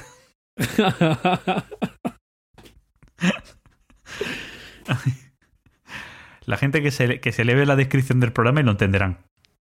Del anterior programa. Bueno, Sí, que se em, escucha en el programa también. ¿eh? Que se escucha en el programa, que merece la pena. Sí, no, hombre, pero digo que en la descripción verán, a- a- verán si yo digo esas cosas o no. Bueno, a lo que voy, em, quitando bromas internas que luego, que luego la gente no entiende, ¿vale? Em, bueno, Bush. Bueno, vienen, de- vienen- vienen del episodio anterior, tampoco Eso es, tan- viene, viene- viene del episodio anterior, eh, que, que yo decía una cosa, Gizmo decía otra, yo decía que la había leído, y si es cierto que yo lo había leído, yo creo que había leído, que había leído la duda, que es una duda que se ha planteado varias veces, y bueno, ya ha habido siempre gente que lo, que lo contesta, y, y Gizmo lleva razón. En Antiquity, cuando una montaña se, se hace una mina en una montaña por primera vez, ese recurso que da ya es lo que va a tener esa cadena montañosa para siempre. Excepto que divida la cadena montañosa poniendo algo en medio. Tipo una ciudad, que, Que no se puede o lo que hacer. sea. ¿Eh? Que no, que, que no, que no, no, que tampoco, tampoco. Como que tampoco. No, no, sí, no, eh, si la rompes sigue dando lo mismo, sigue siendo la misma montaña. ¿Sí? Sí, sí, sí. Bueno, eh, ya, ya eso no, te digo, ya eso no lo he probado, no lo sé, pero te- tenía entendido que se podía romper la montaña. Bueno, a lo mejor cuando O sea, hablan de eso cuando de inicio. ¿no? O sea, exacto. A ver, eh, es por ejemplo, joder, este- eh, perdón por la esta intromisión y tal, luego eh, esto y venga, sigues con el bus. Las ciudades no se pueden colocar en el agua salvo en el setup. Pero montaña sí. Y las ciudades pueden romper pueden romper montañas, o sea, es decir, dividir montañas, pero si no es en el setup, sigue siendo la misma montaña. Es decir, tú has construido una ciudad Montañosa. que está en la montaña, pero la montaña sigue siendo la que era. Vale, vale, vale. Mientras que en el setup, digamos que esa, mo- esa montaña es como si no hubiese existido. Por darle una explicación con sentido. Y después de esto, perdón, sigue con el bus. Bueno, eso, que yo ya tengo una, yo creo que ya una opinión bastante bien hecha de- del juego, después de haberle echado más de 10 partidas. Y bueno, quer- quería ya simplemente pues, decir los un poquito detalles, ¿no? Que, que tiene el juego, cosas que me gustan, cosas que sí, cosas que no, ¿vale? Em, y ver un poco la, verle las costuras, ¿no? Como que el que dice. Eh, juego, me gusta mucho, sí, o sea, se, se- nota que me gustan los diseños que hacen, que hacen los, los chicos de Splotter. Eh, me parece un euro muy bien casado en todos los elementos que tiene. Yo creo que es de los juegos donde más competitividad veo en cada acción del juego, ¿vale? O sea, desde la colocación de trabajadores, sobre todo al inicio, que es mínima, porque claro, las acciones al inicio, el Sí. primero que se coloca hace la acción, el segundo no, o quizás el segundo, dependiendo de, ¿vale? Entonces, eh, al principio una competición con la colocación de trabajadores bárbaras. Luego una competición a la hora de colocar las, las vías en el, en el tablero también muy grande. Luego competición y puteo en la hora de la colocación de las losetas de, de edificios, ¿vale? Porque puedes putear lo más grande, ¿vale? Eh, mi línea por aquí no puedo colocar porque todavía no puedo colocar en estas zonas porque no son los números que todavía puedo colocar. Pero a este tío que tú te ibas a llevar a una oficina que la tienes allí, le planto una oficina aquí para que no se mueva. Todo este tipo de historias que, que el juego tiene eh, está muy bien, muy, muy, muy bien. Eh, bueno, y la competición, lógicamente, de colocar pasajeros y de mover pasajeros, ¿vale? Sobre todo de moverlos. Cosas que veo en el juego que son un poquito chocantes. Eh, ese orden de turno eh, te puede crear, Sí. o sea, te, te- te puede cambiar el, el juego completamente. Es decir, eh, toda tu estrategia se puede ir a la mierda, ¿vale? Eh, eh, en principio dice, bueno, pues ya está, pues es un juego muy táctico, tienes que en cada turno ver qué puedes hacer y cómo sacarle partido. Pero puede ser que no, sea, es decir, tú te has ido, han crecido con tus líneas hacia un lado por alejarte de lo que sé demás y en un solo turno todas tus líneas pueden estar, o todas las zonas que tú llegabas solo con tus líneas pueden estar comprometidas, que a la par ya no solo comprometidas, sino que es con alguien que mueve a mucha gente porque tiene más autobuses que tú y que dices, tío, pues voy a estar dos turnos prácticamente sin hacer nada, incluso aunque me ponga primero. Cuando me ponga primero yo voy a mover uno y el otro me va a mover cuatro y ya a tomar por culo yo no puedo hacer nada. Y en eso el juego como digo, le veo las costuras, entre comillas. Eso es porque, como todos los diseños, Flutter es Sí. muy duro, no admite fallos, ¿vale? Y eh, pues eso en el juego, sobre todo con jugadores que son. que se están iniciando en el juego, la verdad es que les puede dejar muy mal sabor de boca. Porque eso es como, a la mierda todo lo que tenía planeado, a la mierda, eh, no puedo avanzar en el juego, ya estoy bloqueado. Eso, algo, un sello, un sello muy exploter en muchos de sus juegos. Sí. Por, por regla general, las- los dos primeros trabajadores se colocan el jugador inicial en subir autobuses, segundo jugador en ser jugador inicial. Bueno, también depende. ¿Vale? Yo, por ejemplo, eh, cuando, cuando he ido en un punto, a mí no me importa ser primero o segundo. Si soy el primero, lógicamente, como tú dices, voy al bus. Si soy el segundo, a lo mejor tampoco me voy a jugar inicial. Me voy a crear, a aumentar líneas. ¿Vale? A construir líneas. Sí. Que todo depende, que no es siempre es otra caballo rey, depende un poco de cómo estés. Yo una vez que tengo, por ejemplo, si me dejan abierto el incrementar mis bus, voy. Pero cuando tengo tres bus ya me lo empiezo a plantear. Ya empiezo Sí, a plantear claro, otras cosas.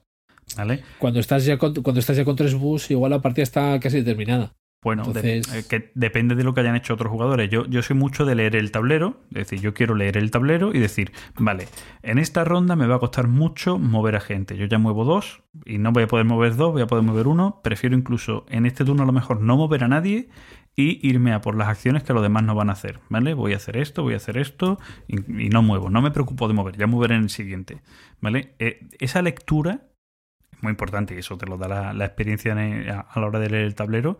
Esa lectura es más importante que, como tú dices, los movimientos predeterminados, ¿vale? Esa lectura de Sí, sí, en sí. esta no me interesa mover. Incluso en esta no me interesa mover, voy a hacer esto y además voy a putear al resto para que no mueva nadie, ¿no? Incluso, es decir, porque yo no muevo, sé que no voy a mover, no me merece la pena gastar un trabajador en mover, pero este sí mueve, va a mover mucho, ahora lo puteo y que no mueva nadie. O que muevan pocos, ¿vale? Con- parando el tiempo. Porque un punto negativo es más que los cinco puntos de diferencia que me va a hacer, o los tres puntos que me va a hacer de diferencia. Eso en el juego es difícil leer.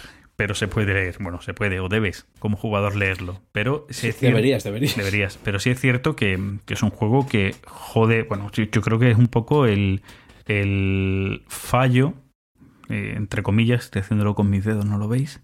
El, comillas, comillas, fallos que, que la gente le puede achacar al juego. Fallo o mal sabor de boca que le puede dar. A mí es que es una cosa que me encanta en los juegos. Ese, ese extremo de cuidado en el juego es una cosa que me encanta. Y, y como Sí. digo, ahí es donde la gente tiene que tener mucho cuidado cuando se acerca al juego. Mm, Yo incluso dependiendo de con quién a quién le vaya a enseñar el juego, tengo que tener cuidado de no ir a derrotarlos. Eh, Lo he hecho. Depende también Sí. de los jugadores. Sea, cuando juego con gente Claro, muy claro. jugona con las que tengo cachondeo, o sea, vaya a sacar todos 8 o 9 puntos, yo me voy a 15 y que os den por saco. No, te lo puedes hacer porque es divertido en ese momento con esa gente y tal. Pero hay con otra gente con la que tienes que tener mucho cuidado y explicando las cosas. Ser muy Sí, sí, sí. paternalista o decirle, "Tss, no, no, no, no, espérate, no. ¿Para qué vas a hacer eso? No te interesa. ¿No ves que tú ya aquí no puedes avanzar para acá y aquí no vas a poder te, te- te vas a poner por un edificio, pero tú, tus edificios no son estos. No vas a poder colocar aquí hasta que no se rellenan los edificios del tipo A, no vas a colocar en edificios tipo B. Todos estos pequeños detalles, estos pequeños matices, eh, al principio, para que la gente no se lleve ese sabor, mal sabor de boca que digo que puede tener el juego, eh, tienes que estar pendiente. Y creía que iba a hablar poco Yo- del juego, ¿eh? pero aquí lo voy a dejar. Yo más no voy a añadir. O sea, lo hemos sacado ya en otros dos podcasts y me parece una maravilla de juego. Entonces ya, ya hace ya por lo menos creo que un par de años que no, que no lo he jugado. que no lo jugabas, Sí, creo que hace un par de años que no lo juego. Me llegó en la edición nueva, la verdad es que al final lo he jugado mucho. Y lo bueno es que, que eso sí tiene el juego. El juego el- en, el, en la BGG dice que el juego dura dos horas. Cuando, me- cuando has jugado ya una partida, en tu segunda partida el juego se te va a una horita, horita Sí, y sí, poco, como mucho. El juego es muy dinámico, muy rápido. Y a cinco jugadores no. Creo que por repetirlo. Ujú, A cuatro.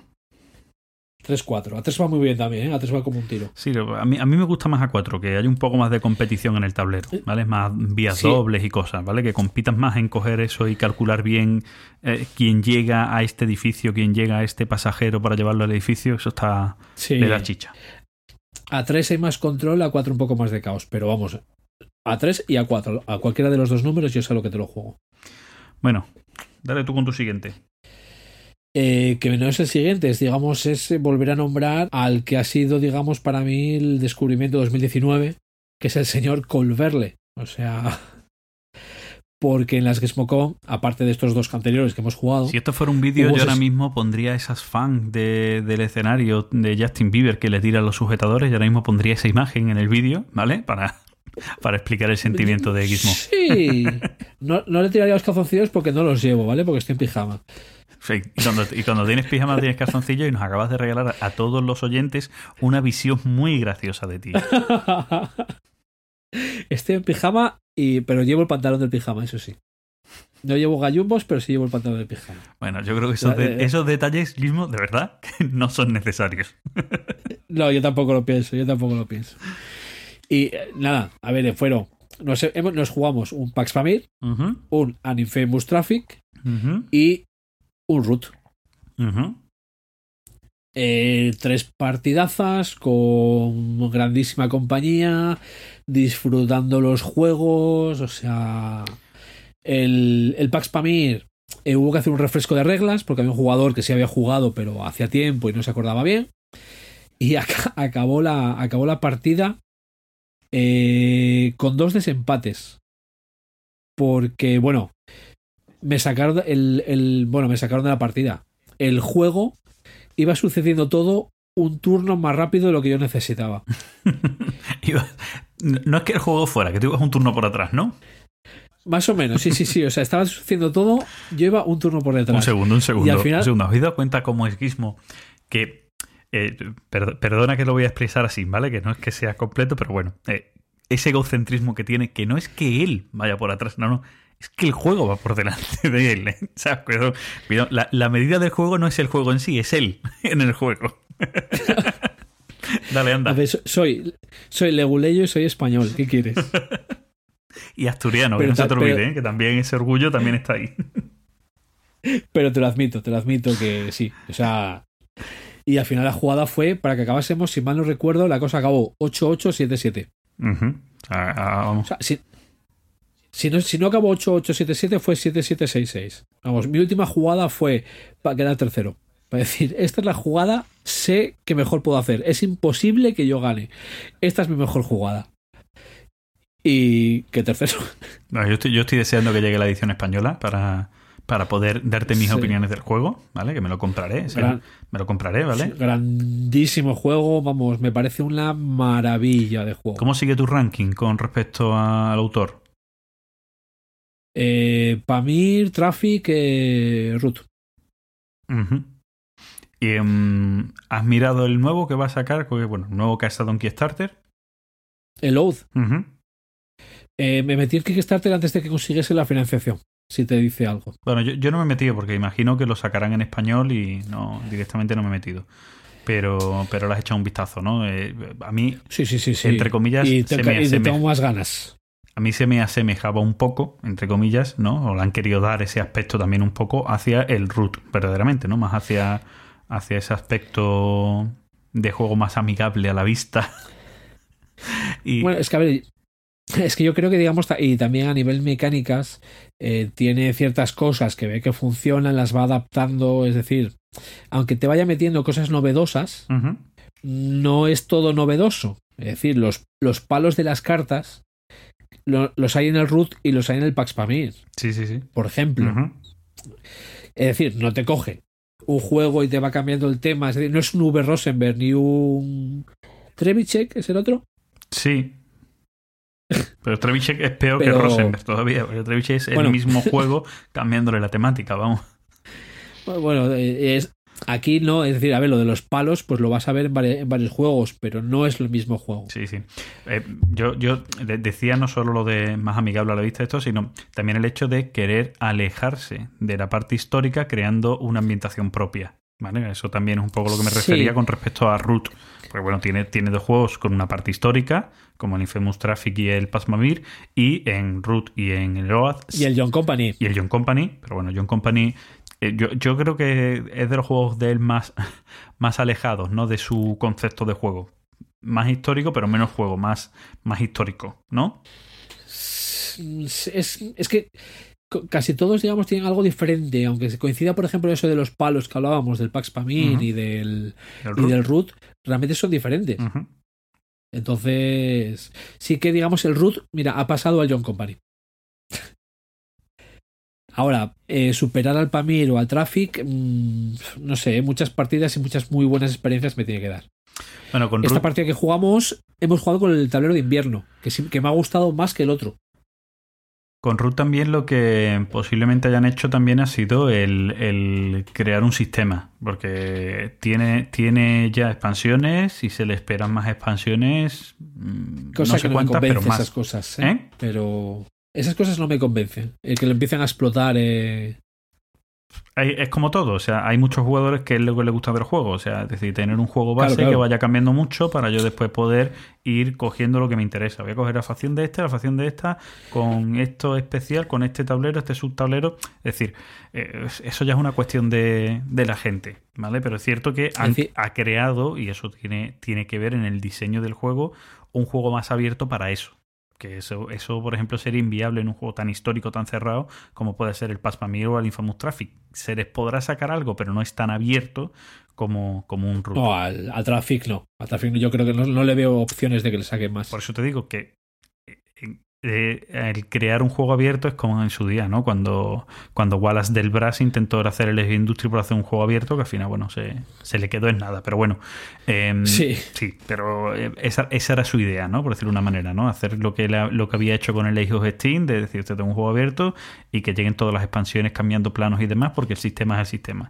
Bueno, pues esa, esa diferencia a la hora de creación de, del juego, de diseño de juego están y se tienen que notar.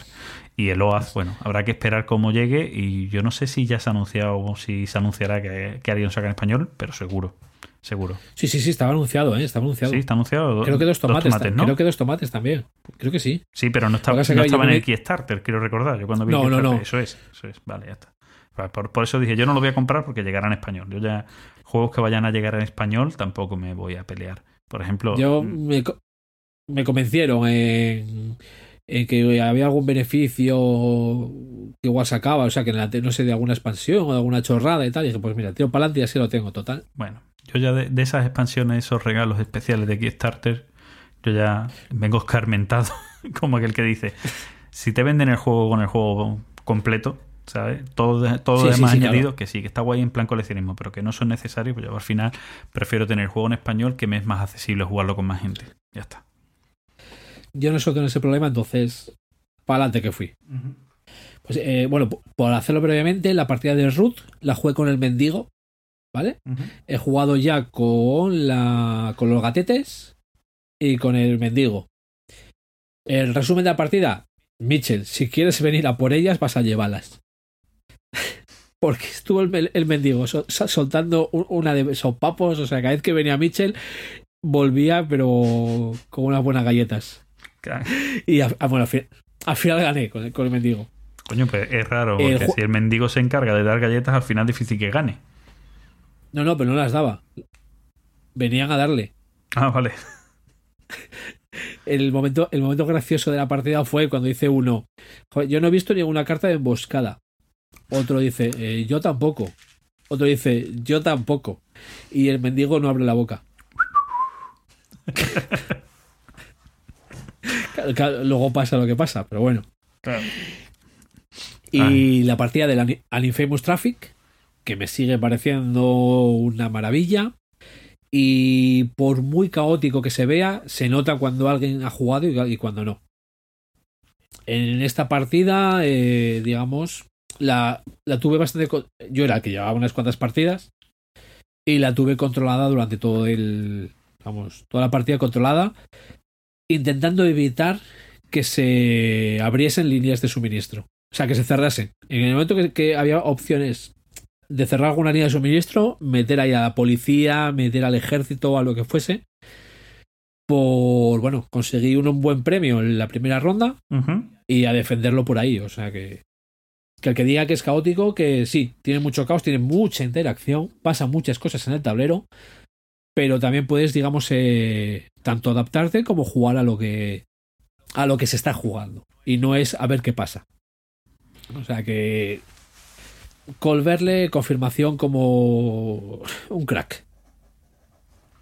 Bueno, yo creo que es tu autor revelación de este, de este último año, lo ha dicho varias veces, Sí, sí, sí, sí. y esperemos que lo, O sea, de haber jugado.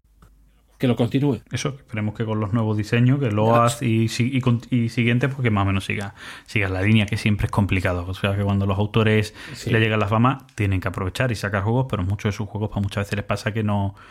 Pues que no están bien planteados, que no están bien testeados, que acaban siendo una copia de la copia y ese tipo de cosas. Bueno, también es Sí, normal, hay que aprovechar el momento. Que mira, voy a- voy a- yo creo que la cerda está ya en ese puntito. ¿eh?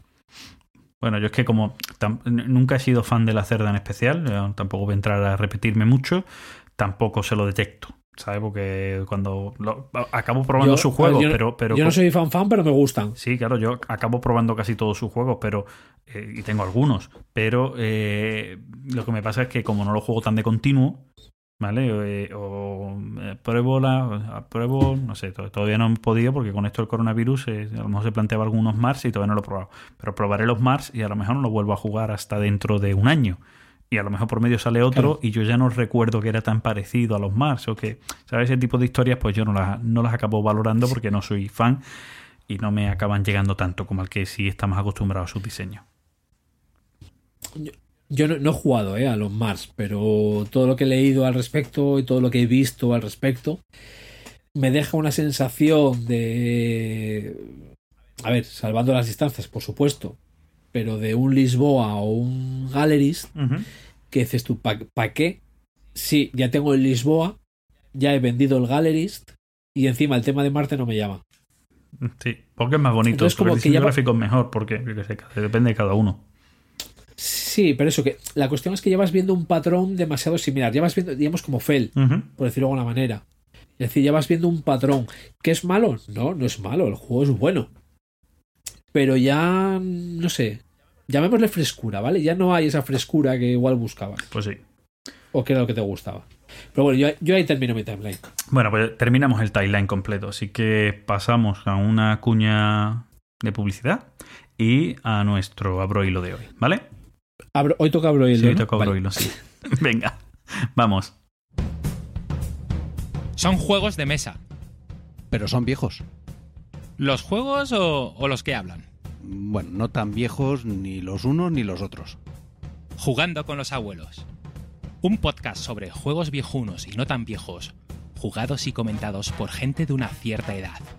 Búscanos en iBox y en nuestro blog jugandoconlosabuelos.blogspot.com.es.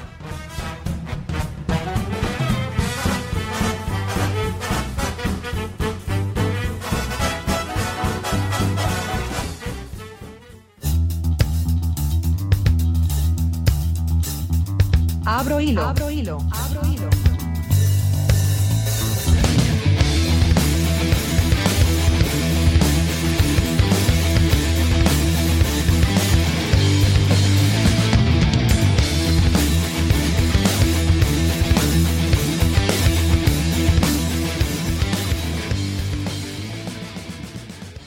Nuestro abro hilo de hoy, eh, no sé, te voy a putear y decir, preséntalo tú. A ver, que el tema no, no sé exactamente. Eh, a ver, tenemos un tema que nos lo ha propuesto una persona, ¿vale? Lo que pasa es que esa persona, eh, bueno, le, Lo hemos invitado. le comentamos si podía venir a grabar hoy. Exacto. Y vamos, nos ha rechazado, nos ha despechado, nos ha dejado tirados en la cuneta. Así que vamos a coger el tema, pero vamos a hacer lo que nos sale de las pelotas. Hola, Gambito. Lo has explicado muy bien. Bueno, eh, Gambito nos decía algo, nos decía Bueno. una frase, que eh, voy a- buscarla en Twitter porque lo teníamos por ahí más medianamente a mano. Eh, sí, por aquí lo tengo que tener, un segundo. Eh, que nos proponía un tema que decía, eh, porque lo había dicho anteriormente, pero dice, creo que lo de los juegos que salen de la balda tras tiempo lo merecen y así tenéis tarea. Él nos propuso una cosa así que se llama los juegos que salen de la balda tras un tiempo. Entonces nosotros, Claro. ¿vale? Eh, hemos llamado al tema, hemos llevado a nuestro terreno y hemos llamado eh, juegos que volver a sacar de las estanterías. ¿Y Sí. qué nos hemos querido referir con esto? Bueno, pues nos hemos querido referir de esto con juegos antiguos, que no son los juegos que ahora mismo puedan estar más de moda, que no son los juegos que estamos dándole más a menudo a día de hoy, pero que tenemos ahí y que salen muy de vez en cuando, y además son juegos antiguos normalmente. Yo, por ejemplo, toda mi lista es de juegos que tienen más de 10 años, que de vez en cuando lo saca y cuando dices "Uf, que lo tenía que sacar más. ¿Vale? Ese tipo de juego que salen de, de Igo Breva y cuando lo sacas, pues tiene ese. Esto tengo que sacarlo más. Y, y yo. Yo estoy mirando juegos que llevo mínimo, mínimo, yo creo que 3, 4 años sin jugar. Bueno, yo, yo, Lo, lo que pasa Sí, perdón, di, di, yo algunos de ellos no. Son juegos que tienen más de 10 años, algunos de ellos los he jugado no hace tanto. ¿Vale? Pero bueno, ahí están. Claro, yo, a ver, yo a, nivel- a la hora de jugar un juego me da igual el tipo que tenga el juego. Pero bueno, a ver, también es cierto que teniendo una ludoteca grande, con todo, lo- quieras que no de vez en cuando te dejas llevar o por la novedad del momento o por la novedad que ha entrado en tu casa. ¿vale? Que la novedad que ha entrado en tu casa no tiene por qué ser la novedad del momento. Pero bueno. Y yo, por ejemplo, yo te- me estaba pensando como en tres categorías. De esos juegos que es, eh, jolín, este hace mucho que no lo juego, pero tengo ganas de volver a sacarlo. Luego está el de, este hace mucho que no lo saco, pero uf, me da un poco de pereza sacarlo, pero yo creo que lo disfrutaría, pero me da pereza. Y luego los de este hace mucho que no lo saco, pero yo creo que ahí se va a quedar perfecto y si no se va al hilo de venta. O sea que. Creo que son como las tres categorías. Vale. Bueno, yo, yo, yo he sacado mi- mis juegos, hay algunos de ellos que hace mucho que no juego, son juegos que tengo ahí, que, que sé que son juegos mm, fantásticos, que los saco menos de los que me gustaría, lo típico, porque también es cierto que cuando, bueno, la- tú a lo mejor lo quieres sacar, pero la gente también quiere probar por los últimos juegos, los últimas, Claro. no la última novedad Claro. top top, pero sí el juego que a lo mejor lleva un año o dos años en el, en el mercado, incluso juegos que todavía se puedan comprar, ¿no?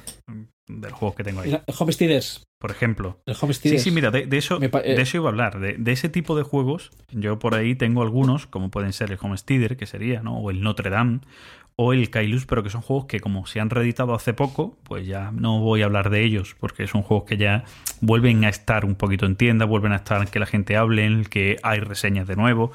Entonces, esos los he apartado, ¿vale? De, de ese listado, Yo- pero que sea un juego, o sea, Kailus es un juego que entra en ese, en ese, en esa categoría Bueno, lo que pasa que es. tremendo. Lo que pasa que eso de que ha sido reeditado, reeditado, bueno, comillas, no punto y aparte. O sea, Bueno, pero tú me entiendes, cuando tiene... hay un juego que tiene su mismo nombre. Sí, bueno, no tiene su mismo nombre, porque le han cambiado un poco el nombre, porque ahora es Kailus 1030 o algo así, ¿no? O 1033. Bueno, le ha, le ha puesto apellido. Por eso. O sea, Kailus, eh, caca, basura de juego. Bueno. Dicho esto, eh, ¿empezamos, Gizmo, hablando de algunos de estos juegos? Venga, eh, yo- sin entrar mucho, ¿no? sí, En sí, ellos, un poquito por encima y tal. ¿Vale? Yo es que voy además voy a hacer un combo aquí con uno de los menciones y réplica. Voy a mezclar todo en uno. Ah, vale, vale. Yo, yo mira, te decía el Homesteaders porque además en las últimas sesiones que iba al club lo metía siempre en la maleta porque es un, un juego ideal de los que solemos llamar de segundo plato. Es decir, un juego de segundo plato eh, no es un juego malo, sino yo no quedo contigo por, eh, para ir al club y estar cinco horas o cuatro y jugarme un Homesteaders. Pero cuando acabamos la partida gorda que hemos eh, planeado, nos jugamos un Homesteaders. No sé, no sé si he conseguido expresarlo. Sí, sí, completamente, completamente. Y no he conseguido sacarlo. Las últimas veces no he conseguido sacarlo. Por eso, por eso lo tengo aquí en la lista. Sí, además, bueno, lo decía, ¿no? Que es un juego que se ha reeditado porque ha tenido campaña de Kickstarter en su décimo Claro. aniversario. eh, le han sacado una expansión, ¿vale? Han mejorado los componentes, que, Que me la ha pillado. que también lo necesitaba el juego, una mejora en la calidad de los componentes. Y. Ah, Sí, sí lo mejora. Sí, sí, porque el mío, por ejemplo, sí, sí, mi tablero venía. algún tablerillo roto, bueno, o sea, venía. sí, el, sí, juego venía, el juego venía hecho una mierda. La verdad que la calidad de producción de Tasty Minstrel Game, TMG, al inicio era un poco de aquella manera. Ahora ya no, ahora ya es una editorial que cuida mucho su- sus juegos, pero antiguamente la producción era de cuidado. Pero bueno, Sí, sí, sí, sí, sí. es un gran juego. ¿vale? Yo tengo otro eh, de- que, que tengo ahí, del que hemos hablado en el especial de Martin Wallace, ¿vale? Eh, que además eh, Álvaro, nuestro oyente angelino, eh, me preguntaba porque Sí. iba a hacer una compra de juegos de Wallace que estaba con unas pujones historia y me preguntó, supongo que a ti también, ¿no? Sí, sí, sí. estoy- hablo con él bastante. es un- bueno, un saludo desde aquí. Eso es. Vale, muy majo. Y así ya nos, nos ahorramos las menciones. Eso es. De hecho, ahora estamos hablando hasta de otras cosas y tal. Sí, sí, bueno, yo también, yo también hablo, hablo a menudo con los dos. Bueno, la verdad es que se hace de querer. Y, y además Sí. está también el pobre un poquito acojonado con el tema del coronavirus y sus familiares Sí, en Madrid. sí, y sí. eh, es de entender. Pero bueno, luego de, eso hablaremos en Menciones y Repli un poquito más. Pero bueno, él me preguntaba sobre juegos de Wallace, ¿no? Y, me daba un listado de Wallace y yo le decía, mira, a mí el que más me gusta y no suele ser de los juegos de Wallace que la gente más nombra y tiene mucho que ver por lo específico del juego es el After the Flood. ¿Vale? Es un juego que es solo para tres jugadores. ¿Vale? Que es un número que muchas veces decimos, hostia, un juego que, va, que vaya bien para tres, pero claro, es un juego que solo vale para tres. O sea que si has quedado y como no quedes exactamente tres, pues te cuesta mucho sacarlo y tal, ¿no? Es un número muy, muy específico. Si sois dos parejas, pues yo juego mucho con mi mujer y con otras parejas, pues ya somos cuatro, ya eso de tres es más complicado. Entonces es un juego que últimamente saco poco, pero es un juego que me encanta. Para empezar, es un juego Sí. de, de Wallace que tiene un diseño gráfico más que aceptable. ¿Vale? No voy a decir que sea bonito, pero mucho más que aceptable. ¿Vale? Ya, ya tiene un diseño llamativo. Y el juego es una maravilla. Juego de tres jugadores que dura tres horas y las dura, ¿vale? O sea, más o menos está todo súper marcado con el 3 y que tiene un poquito de todo. Un control de, de áreas curioso, con mayorías, eh, una gestión de recursos interesante, un poquito de toque bélico, eh, de contienda bélica que también tiene, eh, el hecho de exprimir el momento porque en cada fase, bueno, van a pasar unas cosas, ¿no? Dentro de las inundaciones que había, pues hay gente que se va a ir o que vas a perder muñecos o que se, no va a quedar ningún muñeco, eh, que además entras con más menos fuerza. Bueno, tiene sus peculiaridades que hace que el juego esté guay, esté muy guay en, ese, en esos aspectos. Y la verdad es que a mí es una pequeña joyita que recomiendo a todo el mundo. Problema que es un juego que es difícil de encontrar, pero que si podéis probarlo, si alguien de vuestro entorno lo tiene, jugadlo porque de verdad que es una joyita con un diseño muy específico. He visto pocos juegos similares a este y merece mucho la pena. Yo este no lo he probado. Pues deberías. O sea, te, te va a gustar. Sabiendo los juegos que te no, si gustan, digo que no, ¿eh? No digo que no. sabiendo los juegos que te gustan, pues te va a gustar. Si te gusta el Infamous Traffic, te gustan este tipo de juegos, este te va a gustar. ¿Se parece, ¿Se parece al TTA? No, no se parece al TTA. Entonces me puede gustar. Sí. Y tampoco, ni al TTA, lo que te voy a decir, ni al TTA ni al Puerto Rico. Es que si no, tenía que, que criticar al TTA, si no, esto no es un episodio nuestro. Bueno, tienes que, empe- tienes que empezar a buscar ya un- una alternativa al TTA, ¿vale? No, no, no hay. ¿Todavía no hay? Bueno, bueno, puedo decir que el Clen es una basura, pero. Bueno, dime tú otro de tus juegos, Gizmo. Venga, yo tengo, tengo aquí uno que ando buscando la expansión como un loco. El Wealth of Nations. Yo las tengo todas. Si, si vendes, si vendes la eh, la gorda, Sí. la expansión gorda, avísame. La de War, no War creo. Clothes, ¿no? Se llamaba, ¿no? Sí, porque las- la, la de los zetas la tengo. Me parece un juego que es una maravilla económica. Yo también lo tengo aquí en mi lista. Que no me acuerdo la última vez que lo jugué. Y cada vez que lo veo aquí en la estantería o que pienso, lo típico que te piden recomendación o tal, oye, juegos económicos y tal, dices tú, Wealth of Nations. Dices tú, ¿qué coño hago recomendándolo si hace años que no lo juego, pero me muero por volver a jugarlo? Sí, eh, y además es, es, es... William Hecho, pa- para mi gusto, es un juegazo. Creo que ya también te comenté en alguna vez que con tema de impresoras 3D lo habían hecho más potente en cuanto a cuestión Sí, gráfica, sí. ¿no? Y tal. Eh, eh, mm, yo tengo otro juego que también tiene, tiene esta línea, ¿no? Es- un juego económico, lógico, tan lógico, ¿no? Y con, con una dinámica de juego Sí. tan chula que es, que es fantástico para, para aprender a jugar juegos económicos, entre comillas, ¿no? Incluso. Y que encima, y que encima no es No, largo. no, no, para nada, para nada. O sea, la partida, si sois al tope de jugadores que se puede llegar a seis jugadores, con la expansión te va a durar dos horas, como mucho. Normalmente están una hora y cuarto, hora y media, una partida normal a cuatro jugadores. Yo es un juego que el otro día me decía Sara, decía mi mujer, Yo ese lo quiero jugar. Y digo, bueno, la cuestión es buscar gente, porque para dos no. Para dos sí, sí que es un juego que no mola. La cuestión es buscar gente. Hay una cosa curiosa de ese juego, es que por detrás del juego hay un autor que no ha sacado mucho más, algún juego anterior incluso a ese, pero que no está. No, no, creo que es, es- es su ópera prima. No, no, no, no, creo que Es- pues no lo sé, si ese es su prima, si tenía algo antes y tal. Yo un- hace mucho tiempo, ahora no sé, pero hace mucho tiempo explorando, tenía su página web y el que él nota creo que es, eh, que es informático, se dedica a videojuegos, una cosa por el estilo, creo recordar, ¿vale? Y por atrás también hay una editorial que tampoco es que haya sacado mucho más, que es mm. Double Star Game, una cosa por el estilo, ¿no? Te- sí, Te- Table Star Sí, o Table suena, Star Games. Star, sí, eh. Table Star Games. ¿Sabes? Sí. Y también es una editorial que tampoco ha sacado mucho más. ¿Vale? Pero la verdad es que es un juego pues, es del año 2008. Lo estoy viendo ahora, estoy viendo la ficha.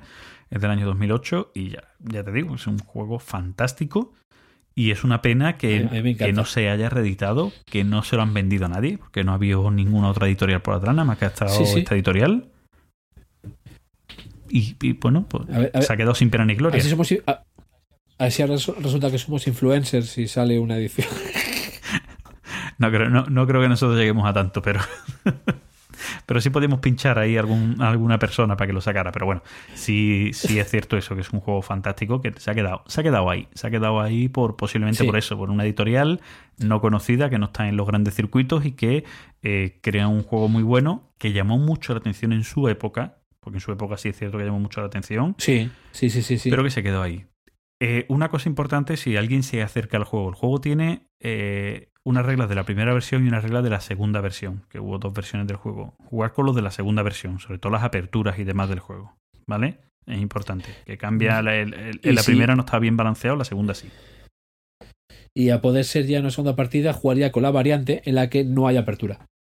Empecéis con dinero. Sí, y ya decidís lo que queréis, sí. Eso también, pero que te digo que Exacto. el- en, la primera, en la primera versión eh, esa apertura está, está desbalanceada. ¿Vale? Por lo tanto, aquí es importante jugarlo bien.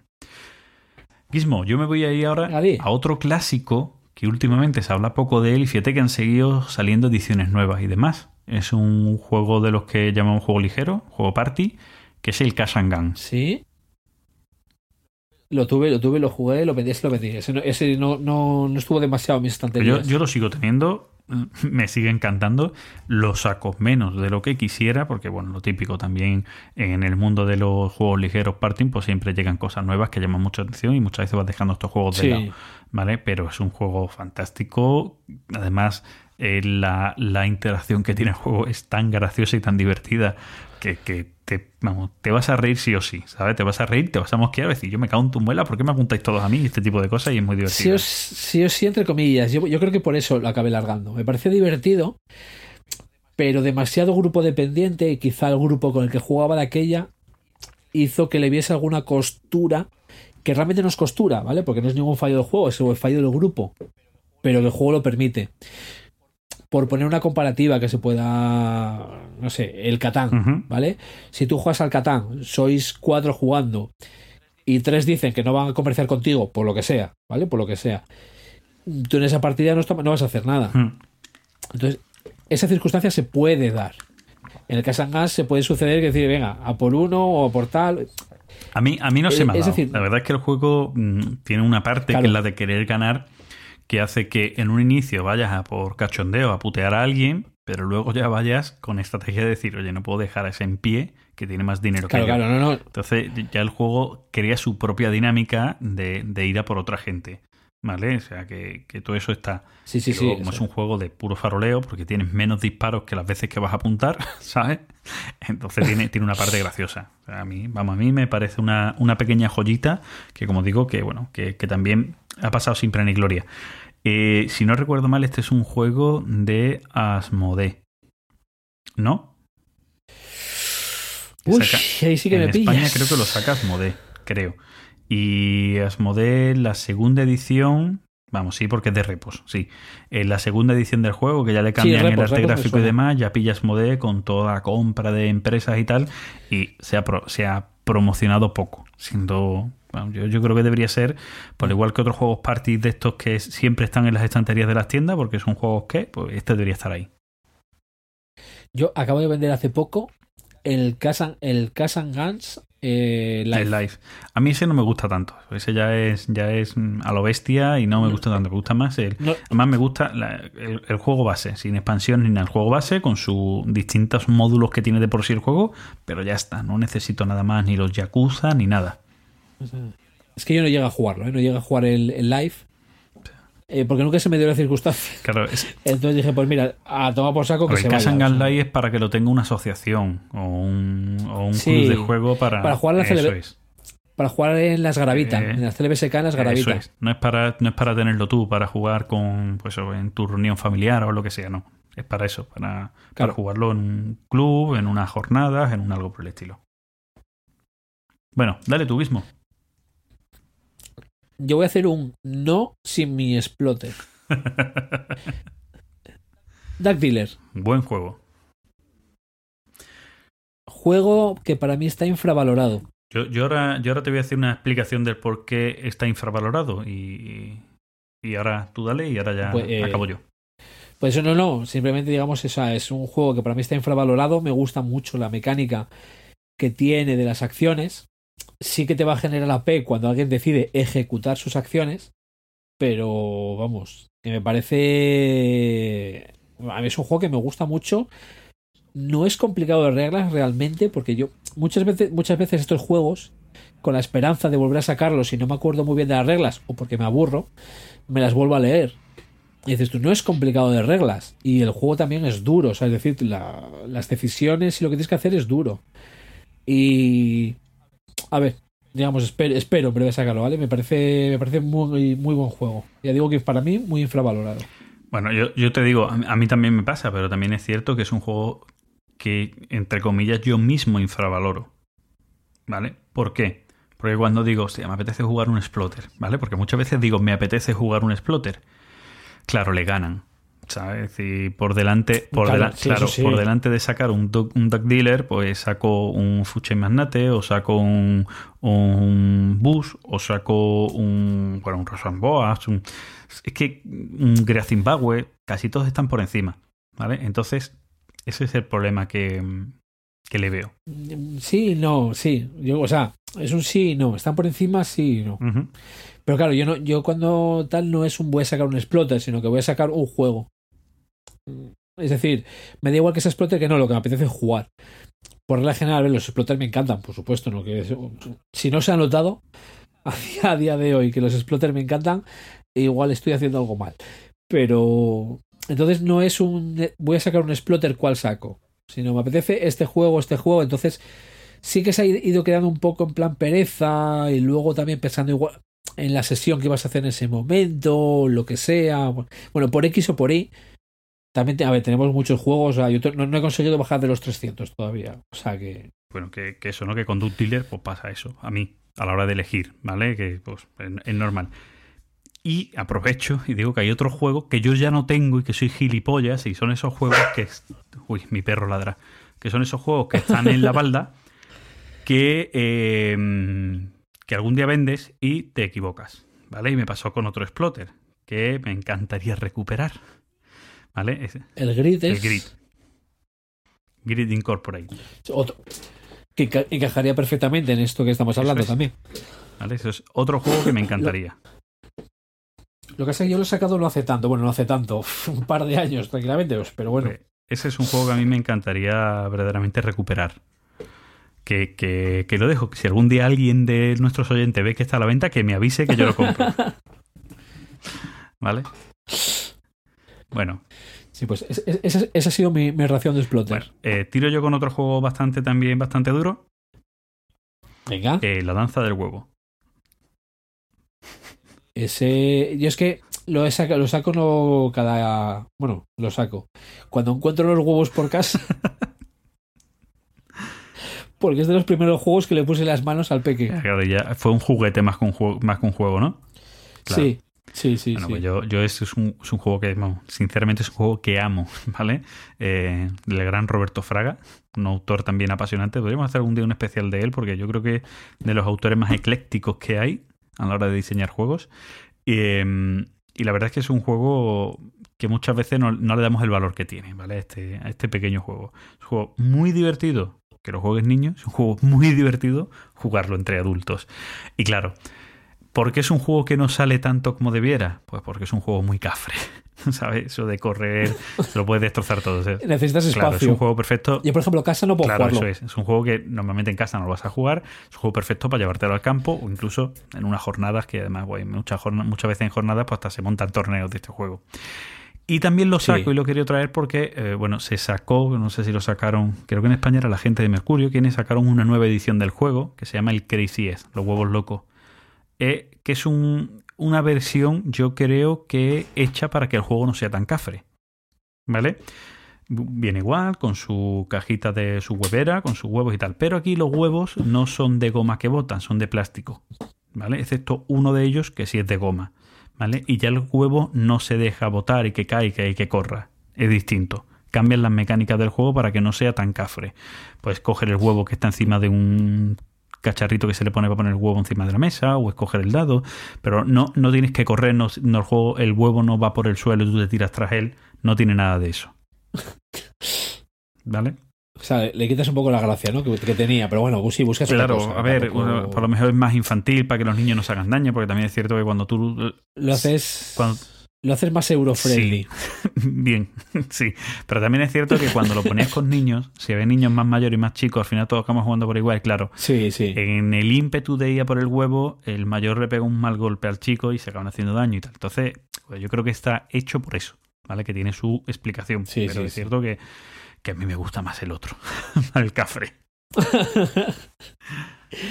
Venga, yo, yo de toda la lista no sé si que- quedarme con dos o tres más, ¿eh? pero bueno, te voy a decir, mira, voy a sacar ahora uno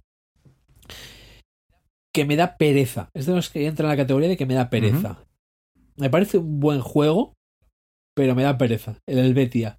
Ajá, sí, bueno, lo, Es, un juego que me parece, me parece muy bueno. Me gusta mucho. Es duro. eh, es, eh, tiene cositas chulas, lo del matrimonio, eh, lo de activar el tablero de los otros. Pero tiene, por ejemplo, el problema que hablábamos, cuando hablamos, por ejemplo, del, del Keyflower. Ese problema. Y yo creo que este lo tiene menos acusado, pero lo tiene. El hecho de que tú puedes hacer cosas en el tablero del otro. De hecho, tienes que ir llevar tus quecos a casarte a los tableros de los otros, los chicos por un lado, las chicas por otro, bueno, matrimonios tal, y te cuesta llegar a ver lo que puedes hacer. Entonces, eso por un, por un lado, eso le quita ese encanto, ¿no? Digamos, de la partida. Aunque luego la partida te lo puedes pasar bien. Y ha ido quedando ahí que si no sale, no sale, no sale, no sale, y de hecho ahora lo tengo a la venta. ya. Y tampoco sale. Bueno, yo, yo te voy a decir otro juego que, que, bueno, yo es cierto que ahora tengo la segunda edición del mismo, pero que también salió hace muchos años, hace casi 10 años, en este caso hace 9, pero que es un juego verdaderamente del año 2001. Hablo del juego Evo. ¿Vale? Sí, ahora, eh, ¿Te deshiciste de la anterior edición por la nueva? No, no, no me deshice de la anterior por la nueva. Yo nu- Ah, nunca vale, tuve vale, la anterior. Tengo la nueva, Ah, ¿vale? la de la que digamos tiene los dinosaurios así súper Soy súper realista y demás. Me gusta más la antigua, la verdad. A mí también. A mí Es más, también. cuando salió la nueva estaba pendiente a ver si alguien la vendía, pero tampoco hubo nadie que vendiera la antigua. Pero bueno, la verdad es que es un juego, siendo la antigua, siendo la nueva, es un juego fantástico que, que, mm, tiene, o sea, es, es que es maravilloso, ¿no? El típico juego de, de control de áreas, que es con lo que vas a puntuar, con las áreas que Sí. tú controles, que eh, toda la parte previa para ese control de áreas está muy bien marcada, muy, muy curiosa, ¿no? El hecho de la adaptación que tú vas teniendo, de cómo el clima va cambiando, de los movimientos, de que por un lado voy a calcular movimientos para irme a zonas en las que pueda, por otro lado voy a calcular el poder adaptar a más dinosaurios, por otro lado. Y la verdad es que el juego está muy bien, con ese toque de subasta que tiene el juego que está muy guay. Una pequeña maravilla que yo recomiendo a todo el mundo, que no sé si el juego quedará en venta o no, pero sí, pues si la gente puede, es un juego al que hay que acercarse. Y vamos, de estos juegos, pues yo creo que mm, tres cuartos lo mismo, que, que pasan sin pena ni gloria y no tienen la fama que yo creo que se merecen, porque es un diseño de chapó. Eh, Te olvidas lo bien que te lo pasabas también metiéndole los cacharros a tu dinosaurio. Bueno, sí, claro. En la edición, en la edición nueva no, porque tiene como un track para poner las cositas. No, no es como el antiguo que tú Ah. vas disfrazando a tu dinosaurio. Le vas poniendo Claro, claro, le claro. pones pelaje, le quitas, le pones un paragüita, le... Le pones los Sí, sí, cuernos, sí. pero los cuernos los pones donde, donde tú quieras, ante lo cual puedes ponerlos en sitios que queda muy chulo. La, la, la edición anterior le daba un toque más desenfadado, yo El- creo, que es la claro, palabra, el juego es el mismo. pero a la vez te, pod- te podía llevar un... Claro, pero con un grafismo más eh, humorístico, sería. Sí, más tipo cartoon o cómic francés antiguo, eso. clásico y tal. Pero a la vez es un juego duro, que de eso te puede llevar, te podía llevar lugar a, a Bueno, confusión. duro, pero bueno. duro tampoco. Bueno, no es un juego duro, pero cuando los jugadores sabían jugar, Sí, pero va- vamos a ver, el juego, o sea, cuando los jugadores saben jugar, lo que pasa es que es muy competitivo, pero no duro. Pues vamos al concepto. Sí. El juego, Bueno, el juego sota vale. caballos rey, es decir, y además, venga, sí, como sí, siempre digo, los juegos temáticamente que son lógicos son los mejores del mundo. Es decir, que yo, para adaptar tu dinosaurio, si va a venir la época de frío, tu dinosaurio tiene que adaptarse al frío. Es decir, que es que no tiene mayor historia. ¿Vale? Entonces, eso en el juego eh, hacía que fuera muy asequible para que la gente lo entendiera rápidamente. Pero como tú bien dices, a la hora de pelearse en el juego, o sea, eso era el calcular, el ver a quién, el cómo me protejo para que este no llegue, no me ataque, eh, me pongo más cuernos para que el- si hay confrontamiento a la hora de tirar el dado no me gane. Todo este tipo de historias, la verdad es que podía llegar a ser duro en cuanto a competitividad con los demás jugadores. Pero el juego se entiende y se Sí. explica. El juego se explica en 5 minutos. Sí, sí, sí, y, sí. O voy a decir 10, no voy a decir solo 5. Y después se juega en una horita. Sí, igual un poco más. o Depende sea, del número de jugadores, porque bueno, si es un juego sí. adaptable, porque, porque bueno, tiene distintos tableros y tal para el número de jugadores, pero sí, sí. mm, Mira, te- yo te voy a decir. ¿cu- cu- ¿Cuántos más ponemos? ¿Un par de ellos más o.? Como quieras, yo tengo por aquí tres o cuatro más, ¿vale? Y depende de los que tú me digas de poner más, pues pongo. Elijo entre ellos. Mira, a ver, yo te voy a decir. Mira, el Vinci Sí. o Vinci. Otro que ahora mismo yo creo que me da un poco de pereza sacar. Y mira que es un juego. Este juego, me acuerdo, lo descubrí en la primera biblioquedada. Ujú. O sea, estamos hablando del 2007. Y me puse a buscarlo como un loco. Lo conseguí, lo conseguí en alemán. Bueno, tengo las chuletas. Y le di, le di muchas partidas. Y ahora, pues ahí lo tengo como muerto de asco. Y como que me da pereza sacarlo, no sé por qué. No sé por qué, porque me parece un juego Hmm. bueno. O sea, Bueno, lo, lo que pasa también es que mm, si lo vas a sacar con jugones, muchos te van a decir, para eso jugamos Mega World. Y a, tú- a ti te vas a los dientes, ¿no? eh, sí, porque el, eh, digamos, mm, lo que el Small Wall a mí no me gusta. Eh, lo, no lo he llegado a jugar, ¿vale? Pero eso no implica para saber lo que es. He leído las reglas eh, y he jugado mucho al. Ujú. Entonces, ya lo del dado ya me chirría. Es decir, ese. Le vamos a meter alguna cosa así, eso, en plan, bueno, fantástico, que pues oye, a quien le guste bien, a mí en este caso no, me, no lo necesitaba. Y ese toque, digamos, como de azar para tal, digamos, el, el Vinci, el azar lo tienes en las civilizaciones solamente, en lo que sale. Y sé que tenía algo que criticar de las características de las razas en el Small World, pero como no me acuerdo de ello, lo voy a dejar ahí. Vale. bueno, yo voy, Para no meterme en jardines. yo voy a hablar de otro juego económico, ¿vale? Que en su día además fue un juego que se saldó, ¿vale? De la, Sí. de la editorial Winning Moth. Te voy a hablar del juego Hub and Gat. Ese tengo, tengo anécdota yo con él. Muy curiosa. Bueno, a mí- otro juego mm, económico base, es decir, o sea, es que es la manipulación de los precios del mercado, o sea, ¿vale? Y luego con una mecánica guay a la hora de jugar, que es el tema de que cada jugador ve las cartas de manipulación, o sea, o va a jugar con cartas de manipulación que comparte con los dos jugadores de cada uno de sus lados. Y de esas cartas tú siempre vas a coger de un lado y de otra. Ese, ese- esa mecánica está muy guay. Y luego, Sí. otra muy chula es la de que Lo de la, la beneficencia. bueno, beneficencia, ¿no? La- Bueno, el- tu cartera de que nosotros clientes. Eso sí, nosotros lo llamamos beneficencia, me parece. Bueno, pues es tu cartera de clientes. Es decir, tú vas a comprar acciones de empresas, pero también para tus clientes vas a comprar acciones. Aquel jugador que menos dinero haya repartido a sus clientes, pues de una manera, ese ya no gana. O sea, tú tienes que equilibrar muy bien el dinero, las acciones, el valor de esas acciones que le vas a dar a tus clientes y las que te quedas tú en mano. ¿Vale? Porque las vas a comprar igualmente, las compras tú y tú decides dónde las colocas. Entonces, ese juego está muy guay. La verdad es que es un juego muy simple para entender un poquito el mercado de acciones, muy simple y muy guay. Muy guay de cuándo vender, cuándo Sí. comprar. La verdad es que está muy, muy, muy bien hecho. Yo sí, yo sí ya, ya no lo tengo. Y en su día, cuando me deshice de él, me hice con el Mercurius. Sí, que es similar. Que es, es un juego. Está basado, o sea, de hecho, el, el autor del Mercurius lo dice, está basado en el Jabon Wood. Y es el Jabon Wood como con un poco más de control, ¿no? Por decirlo de alguna manera, como si fuese un poco más duro. Sin ser complejo, pero sí un poco más duro. Tampoco tengo ya el Mercurius, ¿vale? Aunque me gusta cualquiera de los dos. La, la anécdota que tengo con el Jabon Wood es que coincidió que llegamos un día a jugar una partida, en plan de, va, ¿qué jugamos? "Buah, tengo aquí el Jabon Wood. Venga, vamos a jugarlo. Y de la que lo explicaba, eh, en teoría dos sabíamos jugar. Y explica una regla y en plan de, pero eso no era así. Resulta que sí era así y los dos jugadores por separado habíamos entendido lo mismo de una regla mal. Cosas que pasan. Sí, o sea, pero buen juego, buen juego en ese, a ese aspecto. Venga, yo te meto el, el Vikinger. Otro gran juego, sí.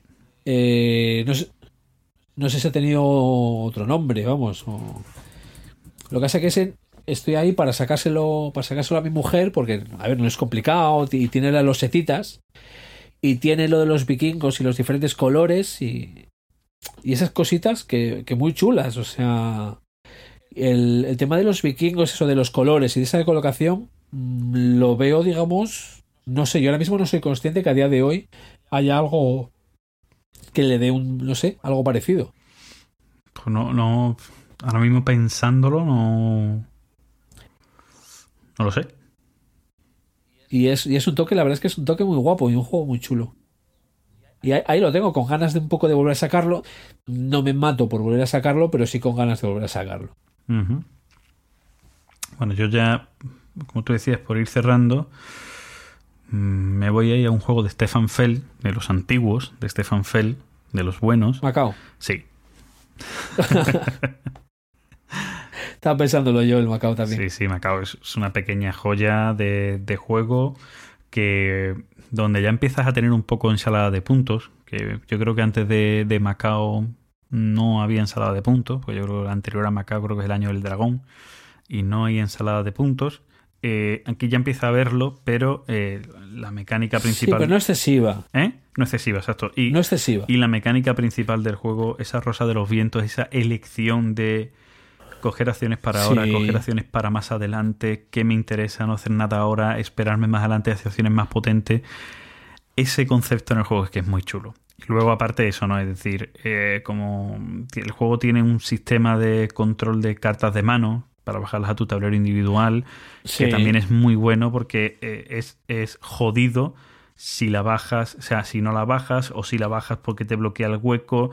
Es decir, cuándo bajarla, cuándo no. O sea, la verdad es que el juego está muy, muy bien medido y, y la verdad que es una pequeña joya que yo creo que pasó desapercibida incluso por el propio autor, ¿no? O sea, por los propios juegos, lo mismo que decía antes del Duck Dealer, por los propios juegos del Está, propio está autor. muy buscado hoy en día, ¿eh? El Macao, pues coño, yo no entiendo el por qué la gente Sí. no lo vuelva a sacar. Lo- Más que nada porque yo lo puse a la venta y no te digo la cantidad de mensajes que he recibido por él. Pues, vamos. ¿Y lo vendiste? Hombre, que si lo pongo a la venta y tal, sí, sí, o sea. Pero es, es eso que dices con mucha pena, ¿vale? O sea, abandonando un poco mi parte de euro, pero sí con mucha pena porque me parece, me parece un grandísimo juego. Pues sí. Que mm, dale tú, si quieres que le demos con alguno más, o yo tengo aquí más para darle, ¿eh? Venga, yo voy con el último, Venga. venga. ¿El, el Lancaster entra Pues sí. por tiempos? Yo creo que sí, ¿no? Sí, yo creo que sí. Ya bueno, tiene- un poquito menos de tiempo, creo, pero bueno, sí, no deja de ser un juego que también ahora mismo casi nadie habla de él y es un gran juego. Este también está online, ¿no? Creo, ¿no? Mm, Uy, pues si, si sabes dónde está online, pásamelo. Porque, a ver, pierdes un poco el toquecito de meterte con los otros. Pero es un juego. eh, no llega a filler, pero es un juego de estos ligeros, medios, con mucha interacción, mucha mala baba con los caballeros y todo esto, que me parece un juego genial. Muy Queen O Games. sea, me encanta. Sí, sí, pero Queen de los buenos, buenos. A ver, que de vez en cuando tiene alguna cosa que dices, esto, esto es bastante mediocre. O sea, no, no malo, pero sí mediocre. Esperaba algo más. Pero aquí digamos que lo han conseguido... Bueno, el diseñador no hay nada que decir de él, ¿no? Ujú. Ese otro gran diseñador que se... Que, que no sé si sería a raíz de Lancaster cuando empezó a, a ser conocido. El, Y ha hecho grandes cosas. el conocido como el otro Kramer. El, o- El Kramer con C. el Kra- el Kramer con K y el Kramer con C. Exacto, el otro Kramer. Sí, pues yo, yo creo que Lancaster sería. es mi, mi última. Para no alargarnos demasiado, va a ser mi última aportación. Bueno, yo me vi ahora con una aportación de dos, de un juego para dos, que seguramente habrá, mucha gente con el confinamiento jugando a juegos de dos personas en casa. Y además me vi con otro juego de Stefan Fell, Roma. ¿Vale? Ah, lo siento. Lo siento. Ah, a, No pude, no. a mí me no. encanta, a mí me encanta. ¿Vale? Sí es Sí, cierto no. que hay que hacer la regla casera de Marra de evitar que se pueden hacer, no me acuerdo em, ahora mismo cuántos puntos, cuánto era el límite de puntos, pero que se puedan comprar tantos puntos. Eso de ir a por dinero, dinero y luego tener la carta, que no me acuerdo el nombre de la carta que era, y comprar puntos, ¿vale? Sí. Eh, Eso lo tienes que limitar, no recuerdo cómo se limitaba, no sé si es que el máximo se podían comprar en tres puntos por, por ronda, una cosa así, y limitando eso, que es un poco lo que sí rompía un poco el juego, limitando esa estrategia, a mí el juego me parece una pequeña maravilla, un juego súper rápido para dos jugadores, con mucha confrontación, con mucho puteo. Eso de súper rápido. Eso de súper rápido es donde te pongo yo el. eh. Bueno, para, para ti dura más de lo que merece la pena, ¿no? Un juego que dura menos de una No, horita. no, no, no, no, no. No, no, no. A ver, no estoy diciendo que sea malo, ¿eh? Yo lo disfruté y lo jugué muchísimo. Y me gusta mucho la mecánica, pero voy a decir, la incertidumbre de final de partida, yo creo que es lo que me mató. Porque había partidas que nos duraron cuatro, cuatro minutos y partidas que se nos pasaron más de media hora. Entonces, que en un juego de esa característica me tengas ese rango, me, no sé, me, porque dices tú, ¿qué saco? Tenemos un cuarto de hora, ¿qué saco? No te puedo sacar el Roma porque igual nos alargamos. Tenemos una hora, ¿qué saco? No te puedo sacar el Roma porque igual, bueno, podemos echar dos partidas al Roma, pero igual la segunda. No sé si me explico por dónde voy. Sí. Es lo que a mí me mató. Sí, sí, sí. A ver, sí, lo que pasa es que, bueno, yo los juegos para dos, o cuando yo juego juegos para dos, normalmente no tengo tan medido esos tiempos. ¿Sabes? Entonces, No, no, yo tampoco, ¿eh? claro, entonces, o sea, Yo no estoy pensando, no estaba pensando con mi mujer, sino en, en sesiones. claro, o sea, pero que a mí me pasa lo mismo, es decir, oye, voy a sacar un, un Exploradores, ¿vale? Otro, otro gran clásico, ¿vale? Sacar un Exploradores. Sí. Pues, Exploradores, eh, tú sabes que te va a durar también un entre-entre, pero el entre-entre, mm, decir, Sí, pero es que es eso. En ese, en ese- y precisamente, mira, eh, le pasa a otro juego que me gusta mucho, el Fields of Despair, de la Primera Guerra Mundial de GMT. En teoría la partida son nueve horas la campaña. Y yo no he jugado una partida todavía que me llega a las cuatro. sí. ¿Qué, qué dices tú? Mm, pues me preparo yo que sé todo el día para jugar esto y luego acabo a las cuatro horas que hago el resto, ¿no? Pero bueno, eh, en el Fields of Despair voy a decir que se lo perdono más. Por el tipo de juego que es. El Roma, eh, entre la época y eso que me acabó ahí chirriando, acabó saliendo de casa y es lo que no me convence. No digo que ese juego sea malo, el juego me gustaba, pero esa parte fue la que no me- la que lo puso en el, el disparadero de la lista de venta. Bueno. Bueno, yo creo que hemos dicho bastantes juegos de esta índole, ¿no? De Sí, juegos sí, que, muchas veces están maltratados incluso por los propios dueños de los juegos, ¿no? Que, que siempre hay algo que hace que, sa- que, que saquemos otro y luego digamos, "Que tengo que sacarlo más. Somos nosotros mismos los que no lo sacamos. O sea, que, que son... Mira, mira, mira, tú, el In the Shadow of the Emperor, que estoy intentando montar una partida online. Ujú. Lo que pasa es que se lo he sacado hace poco, entonces no. Pero que, que- quería que saliese el nombre, ¿no? Vale. Ahí lo dejas, ¿no?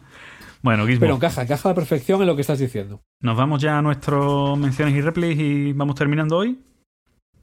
Venga, Pues ya, venga, vamos a. menciones y replays.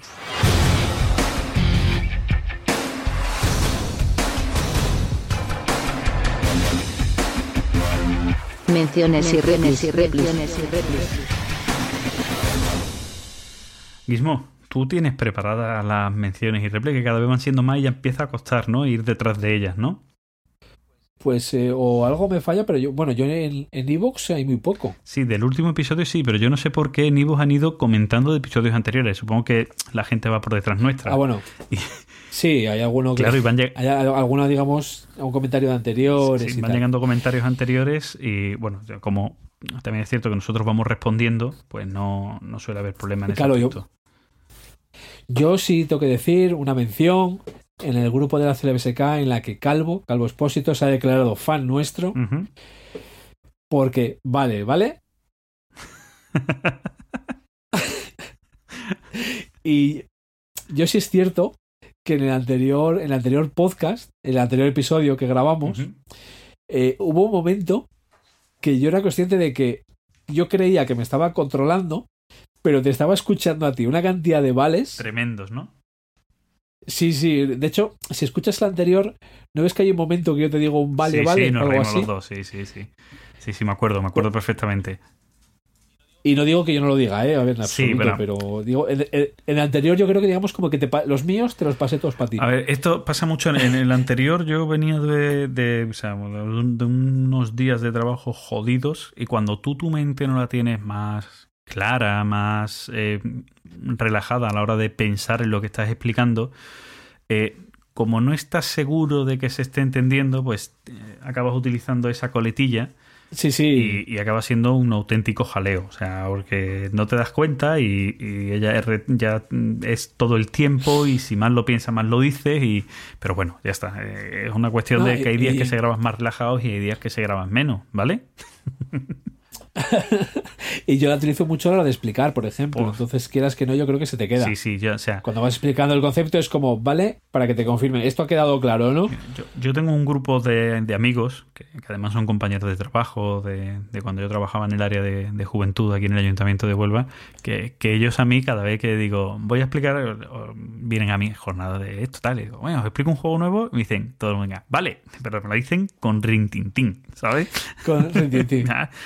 Ahí porque ya saben que, que eso va a venir. Sí, o sea, mm, yo creo que, es un poco eh, en una deformación a la hora de explicar cosas que, que vamos teniendo y que lo acaba siendo Sí, muy sí. repetitivo, ¿no? Como fin de frase cada vez que explicas un algo nuevo o un algo difícil de encajar para que la gente lo entienda, pues quieres tener feedback, ¿vale? Entonces, Pero que, pero que no es cosa tuya sola, Sí, que yo también le doy bastante al vale. Pero vamos, yo creo que casi todos los que explicamos juegos en jornadas y demás le- les pasa Sí. mucho, les pasa mucho. Es cierto que hay otros, eh, es decir, otras culturas y normalmente tienen que ver con el idioma en el que eso está más hecho, ¿vale? En inglés y en alemán pasa En inglés, y en alemán sí. también pasa mucho de que cuando tú estás explicando algo, el- Oda, ¿eh?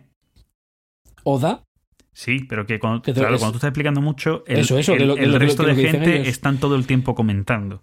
Aunque sea por los bajini, están con el yes, da, así, como diciendo, sí, sí, te, te voy pillando. Y en España no solemos hacerlo. Entonces ah, te falta ese feedback y acabas utilizando mucho la coletilla. Yo, yo siento que es, ahora que contabas lo del, lo del trabajo y lo de explicar y lo de la mentalidad, es que me acuerdo porque en su día me hizo mucha gracia. En mi cabeza me hace gracia, ¿vale? No sé si a la hora de contarlo te da la misma gracia, pero yo de aquí ya trabajaba de teleoperador. O sea, de teleoperador encima de estos que dan el coñazo, pero de los que, vamos, de los que tienen que dar el coñazo por pelotas, porque si no, porque te obligan. Había gente que disfrutaba, yo solo cuando me obligaba. Como rollo Yastel, ¿no? Más o menos, más o menos. O sea, yo las campañas en las que estuve no era de Yastel, pero. Y coincidió aquella en una sesión de juegos, me pongo a explicar y mi cabeza no sé qué, por dónde estaba, me preguntan y me salió el tono tratando de usted al otro que de- al otro impresentable que era amigo, por supuesto, digo lo de impresentable, lo de Oye, no sé qué tal. eh, Sí, dígame usted. Se te vino ahí ya así. Y ahí ya, bueno, ya se, se vino el tal y. Pero bueno, yo, yo, yo esa mención la tenía que hacer. Pues ahí, ahí queda, ahí queda.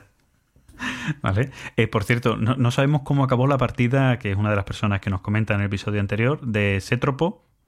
eh, del Antiquity, ¿no? Porque estaba echando una partida mientras cuando sacamos el, el episodio y estaba a mitad de partida y escuchando las estrategias. Es verdad, es verdad. No, no nos ha dicho, ¿no? Cómo quedó, ¿no? Yo creo que no nos ha respondido. Nos dijo que lo tenía complicado. No, yo no, no, no- no tengo conocimiento de ella y la partida no es conmigo.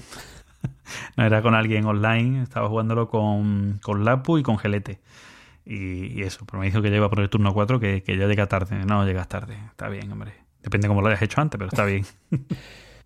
Sí, sí, nosotros acabamos, digamos, eh, hay una que estamos haciendo loco y en teoría dos hemos, sabemos jugar bastante, o sea. Y- pero bueno, y la otra que tengo de Evox es de, de José, de Remy, que la razón que tienes con el tema de los euroblandengues y lo equivocado que estás con el terraforming. Bueno, pero o sea, no, eh, hay que entender que Remy no puede llevar razón en las dos cosas que dice. Es que el Remy no lleva la razón nunca. Bueno. Que, mm, ¿Qué más cositas por aquí? Y. En la BSK no se sabía algo. Es que a mí lo que me ha sorprendido del anterior episodio es que se ha escuchado mucho. Sí, sí. Es decir, a ver, yo veo las escuchas cuando entro. Como a mí no me llegan los comentarios, eh, para responderlos, yo entro a comentar. Fijo que hay alguno ahora mismo que tengo pendiente, ¿vale? Porque estos días no he entrado tanto como antes. O sea, entro y tengo como 50 avisos en las suscripciones de, de iVoox, que ahí se van a quedar hasta, hasta que toque. Y sí que es verdad que cuando entraba veía el número de escuchas y digo, "Jolín, esto sube mogollón, pero sin embargo, a nivel de, de, de iVoox, ha sido los episodios con menos comentarios. Eso me chocó. Cosas que pasan, yo no sé, porque también es cierto que eh, el episodio anterior nos hemos centrado en un solo juego durante mucho tiempo. ¿Me entiendes o no? Entonces, eh, eso creo sí. que hace también que, al que no le interesa el juego, no tiene nada de lo que opinar. Cuando hablamos a lo mejor de un autor, de una editorial o de una mecánica y hablamos de muchos juegos, pues a lo mejor alguien quiere comentar algo de algún juego o algo, pero cuando nos hemos centrado tanto en uno solo, es fácil que, que pase eso, ¿no? Que, y además, yo qué sé, es un juego del que ya hemos hablado anteriormente, de que ya nos han podido preguntar dudas, de que dejamos pocas dudas que preguntar porque hemos hecho un análisis muy extenso. No sé, creo que a lo mejor da menos pie a que haya comunicación. Tenemos, te- tenemos eh, oyentes troll. Eso también. ¿Por qué? Algo, al- algo falla ahí, algo falla ahí. Sé, sé que por, por la BSK no sé si hay algo, pero ahí se me ha ido la pinza totalmente, o sea, si te soy sincero. Pero Si bueno, no lo has mirado tú. Ahí ya, si no lo has mirado tú. eh, que me acordé de colgarlo, ¿eh? No te quejes. Gracias, ¿eh? Lle- Llevo por, lo, llevo por lo menos dos seguidos colgándolo. A, a mí no se me olvida colgar el episodio en las plataformas para que la gente lo oiga, ¿eh? Ahí te lo he dicho. Que, que mira, que este tampoco lo escucharé hasta que no llegue, hasta que no vuelva a toda la normalidad, por lo mismo. O sea, Bueno, pues entonces tardarás en escucharlo, creo yo, ¿eh? sí. Pero bueno, aún así, aunque tal, yo que yo sí, un abrazo como siempre a toda la gente que nos escucha. El, bueno, la gente que nos menciona por ahí, eh, el oyente silencioso, el que no es silencioso, el que nos aguanta, el que no nos aguanta, es decir, a todo el mundo, pues es que gracias, ¿no? Por, Sí. pues bueno, Bueno, yo quería, yo quería decir una, una cosa en mención a- al momento que estamos viviendo. Y es que de verdad que de corazón deseo ah, que, que- que todos nuestros oyentes y que sus familiares estén bien.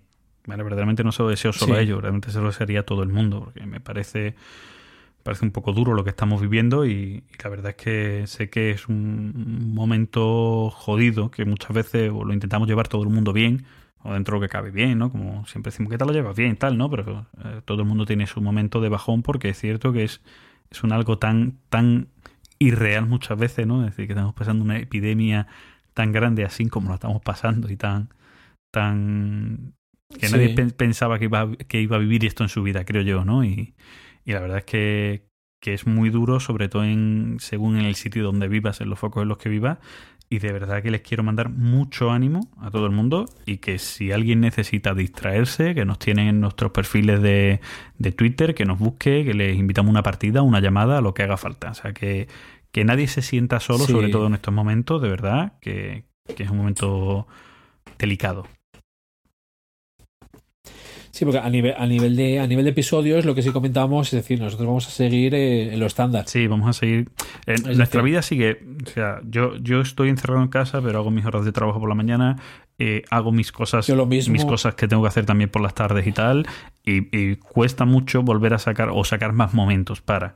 ¿Vale? Eh, Gizmo le pasa tres cuartos lo mismo. Además, eh, normalmente eh, quien tiene confinamiento y tiene niños pequeños suele estar un poco peor porque tienes que dedicarle más horas a tu hijo si, si, si en la situación en la que estamos viviendo, lógicamente, más atención, eh, tanto para los estudios como para todo. Entonces, al final, eh, la gente puede pensar que tenemos más tiempo para grabar, pero yo creo que tenemos menos, verdaderamente. Sí, digamos, y bueno, y si lo que recomiendan precisamente es mantener la rutina, O nunca mejor dicho. nunca mejor dicho. Y, a ver, que nuestros, episodios no son cortos, son de calidad, por supuesto, pero no son cortos, tampoco. Tampoco es, es decir, no me considero tan especial como para andar quedando cada, o sea, grabando cada poco por tal, por mucho que, bueno, que la gente sí que como decía Fran, que si no igual hasta me meto yo solo en un jardín que no quiero decir porque no, no es lo que estoy pensando. Vale, igual puede sonar mal y no es lo que tal, pero bueno, sí que aunque vayamos a seguir con la regularidad estándar, que bueno, que aquí estamos. Eso es. Pues, ¿Vale? Ya sea ya sea para trolear por el teléfono, para trolear por Twitter o por que un poco de troleo nunca hace daño. Eso es. Bueno, eh, chicos, que muchas gracias a todos por escucharnos, que nos vemos en el siguiente episodio. Y nada, comentadnos, por favor, que si no, Gizmo se raya. ¿vale? Comentad cosas, aunque sea Gizmo no te raye. No, que ¿Vale? va. Soy capaz de comentar yo solo. Además, mira, hablando, hablando, hablando de lo que decías, yo mañana hago ya los 14 días de confinamiento, el viernes me voy de fiesta. ¿Dónde? En casa, ¿no? Te va a hacer una fiesta en casa, ¿no? bueno, chicos. Bueno, bueno, Gizmo, como siempre, un placer hablar contigo. Un abrazo igualmente. Venga, un abrazo a todos. a cuidarse todos Chao. y no salgáis de casa. Venga, chao. Chao.